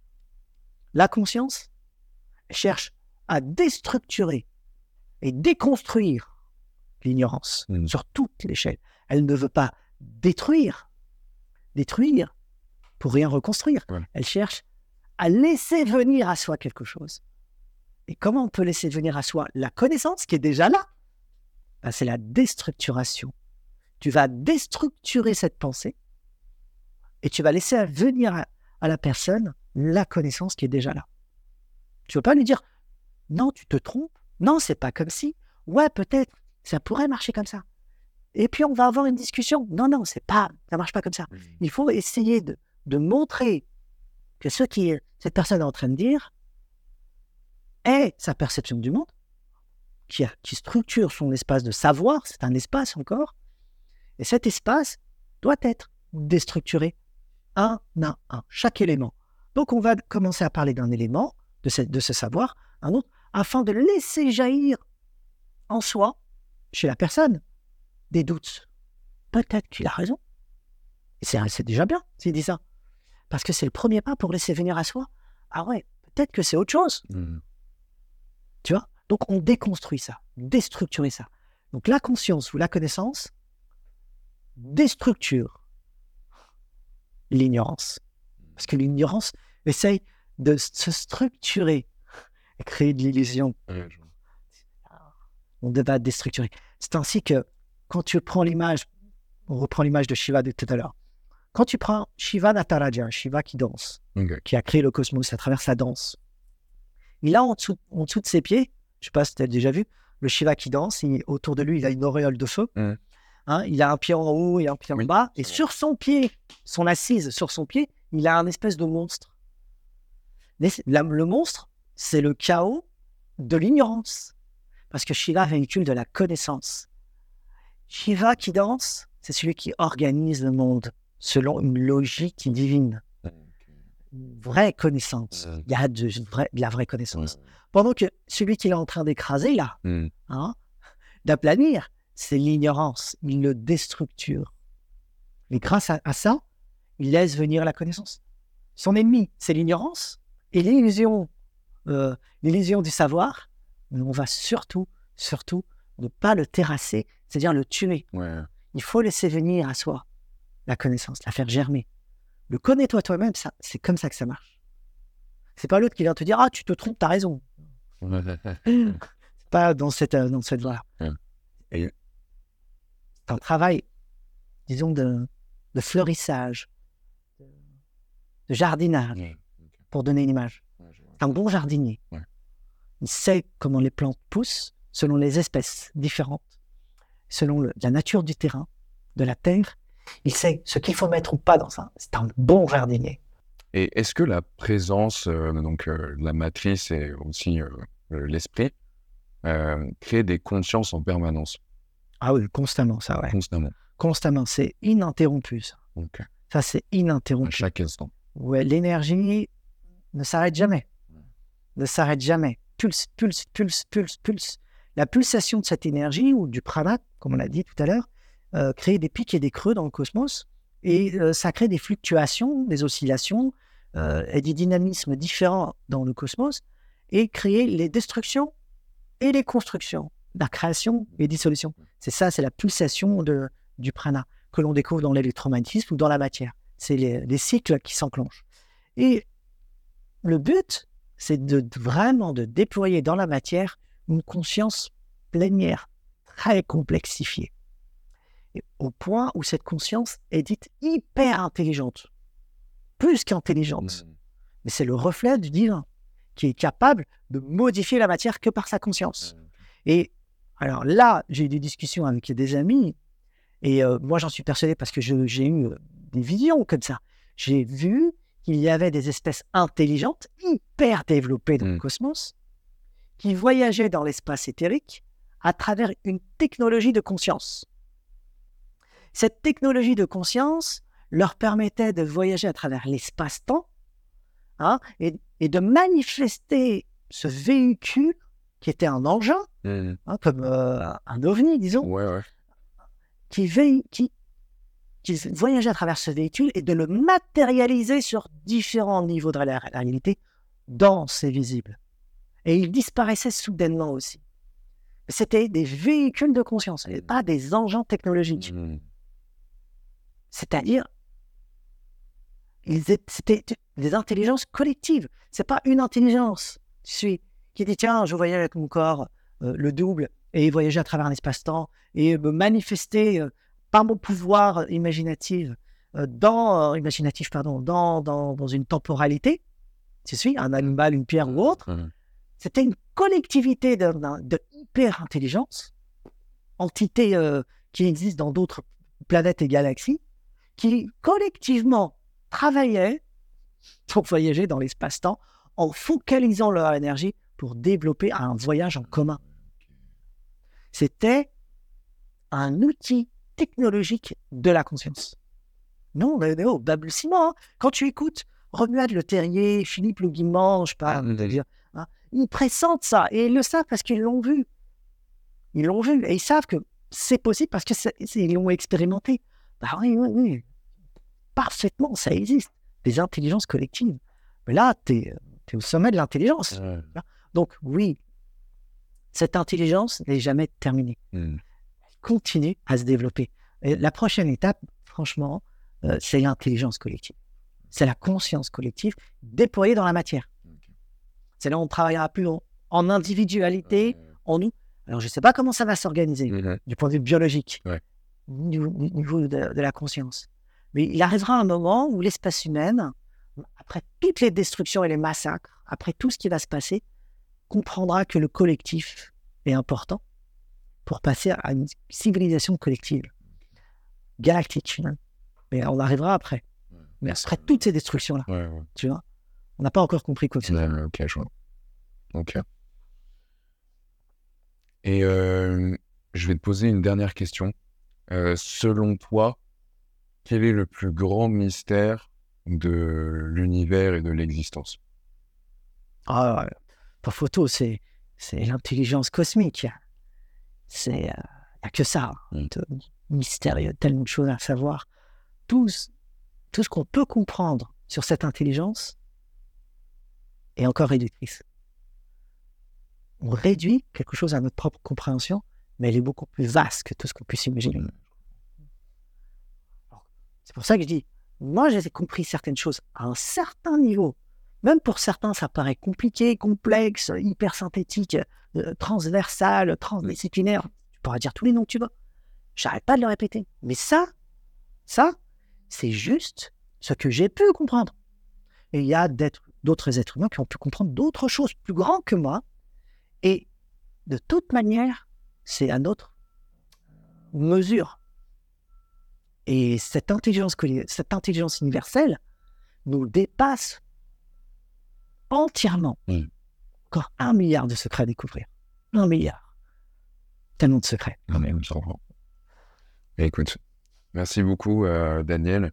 Euh, c'est ainsi que se clôture euh, ce voyage exceptionnel à travers les profondeurs de la pensée, des trois mondes et du cosmos.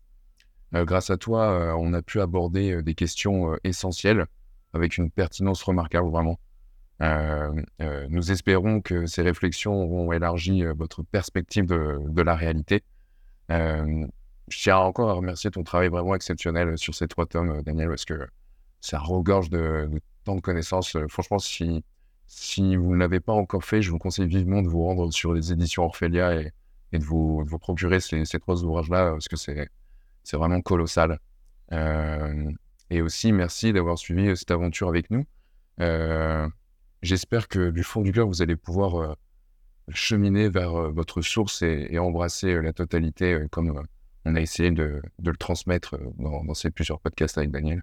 Daniel, est-ce que tu as d'autres ouvrages ah en préparation? Est-ce que ah, ah, oui, alors déjà, je te, remercie Raphaël pour ces compliments.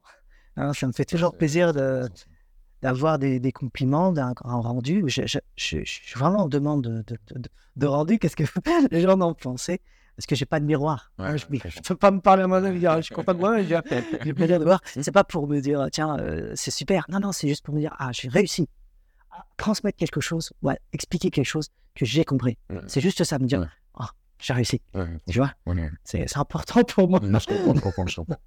Et euh, alors, l'alchimie arabe, d'ailleurs, tu te l'es procuré. Oui, oui, exact. Voilà. Là aussi, c'est un très gros travail que j'ai donné pour saisir ce qu'est l'alchimie mmh euh, depuis l'Égypte ancienne jusqu'à aujourd'hui. Vraiment de quoi on parle? 800 pages quand même. Hein, Et euh, en préparation, alors, euh, il y a deux ouvrages, deux ouvrages que j'ai écrits. Un il y a quatre ans, un autre il y a deux ans maintenant, mmh qui sont en attente d'être publiés par mon éditeur, qui est Alliance Magique, que j'ai déjà publié chez eux. Voilà. Et euh, le premier a été accepté. Ça fait trois ans que j'attends. Ok.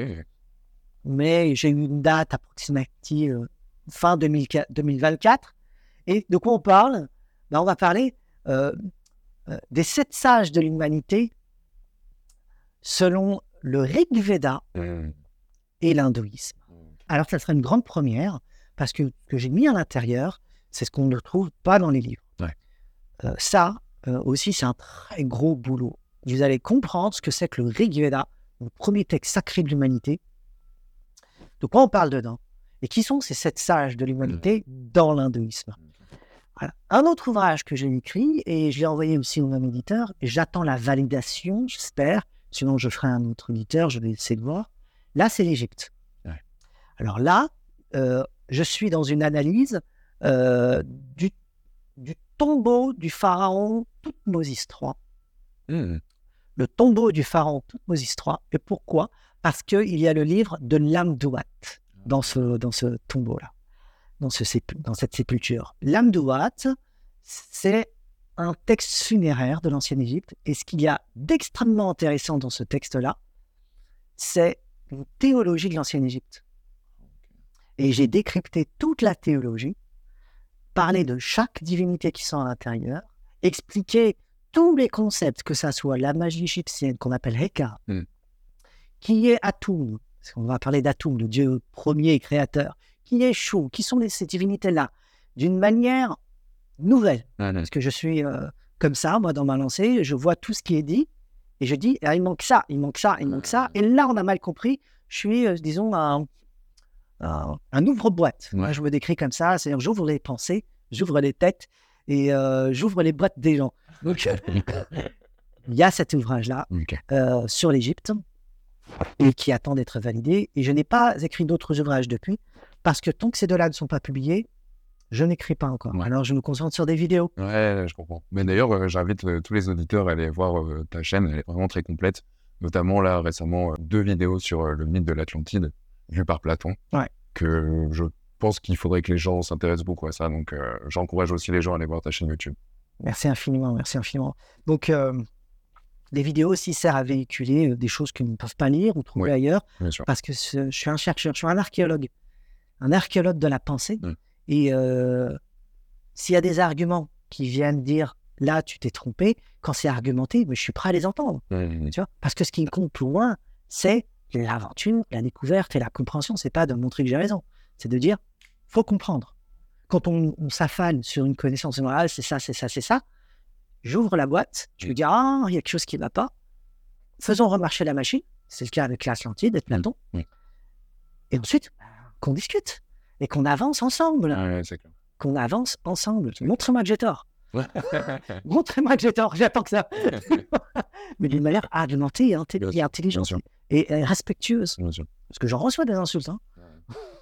des gens réactionnaires. Voilà. Et bon, pour terminer, hein, pour que ta question que tu dis, en vérité, tout ceci, ce sont des prolongements d'émergence. Que ça soit l'Inde, Mhm. hein, les sept sages de l'humanité, que ça soit l'Amdouat pour l'Égypte ancienne, ou les vidéos de Platon, ou d'autres vidéos que j'ai faites également, ce sont des extensions d'é- d'émergence. C'est-à-dire, émergence, c'est le socle. Et ensuite, ce que je, ce que je veux faire, c'est que je veux prendre un sujet et l'exploiter à fond dans des futurs ouvrages. Tu as une idée de ce qu'il y a dans émergence. Ouais. Tu peux t'attendre tous les livres qui pourront te dégager de. Ok. Et que ça soit science, art, philosophie ou spiritualité ou réseau, tout va être une extension parce que ça va être un Kevin Feige à moitié c'est- le réseau. C'est Ouais. voilà. Ah, les Nexus, comme tu dis. Le Nexus, voilà. Ouais. J'ai une pensée euh, en arborescente et en Nexus et je, je vois comment il faut organiser les choses. D'abord, on institue les bases. Mm. On va prendre des sujets qui parlent aux gens. On va déployer ça doucement, doucement. Et ces sujets-là vont encore déployer d'autres sujets. Et ensuite, créer une autre synthèse pour en déployer d'autres. Si Dieu me laisse le temps, je vais peut-être soirée le Nexus un maximum. Bah, on espère sincèrement que ça va arriver. Écoutez, euh, merci de nous avoir écoutés et puis euh, on vous souhaite euh, tout le meilleur. Et merci encore à toi, Daniel. Merci Raphaël, merci aux auditeurs. hein. Merci vraiment à tout ça. Et puis à bientôt. À bientôt. Bonne journée. Ouais, merci. Je suis ce que vous appelez le monde. Je suis l'univers, ou encore Dieu, ou encore la vérité, ou encore tout, ou encore un. En fait, je suis toi.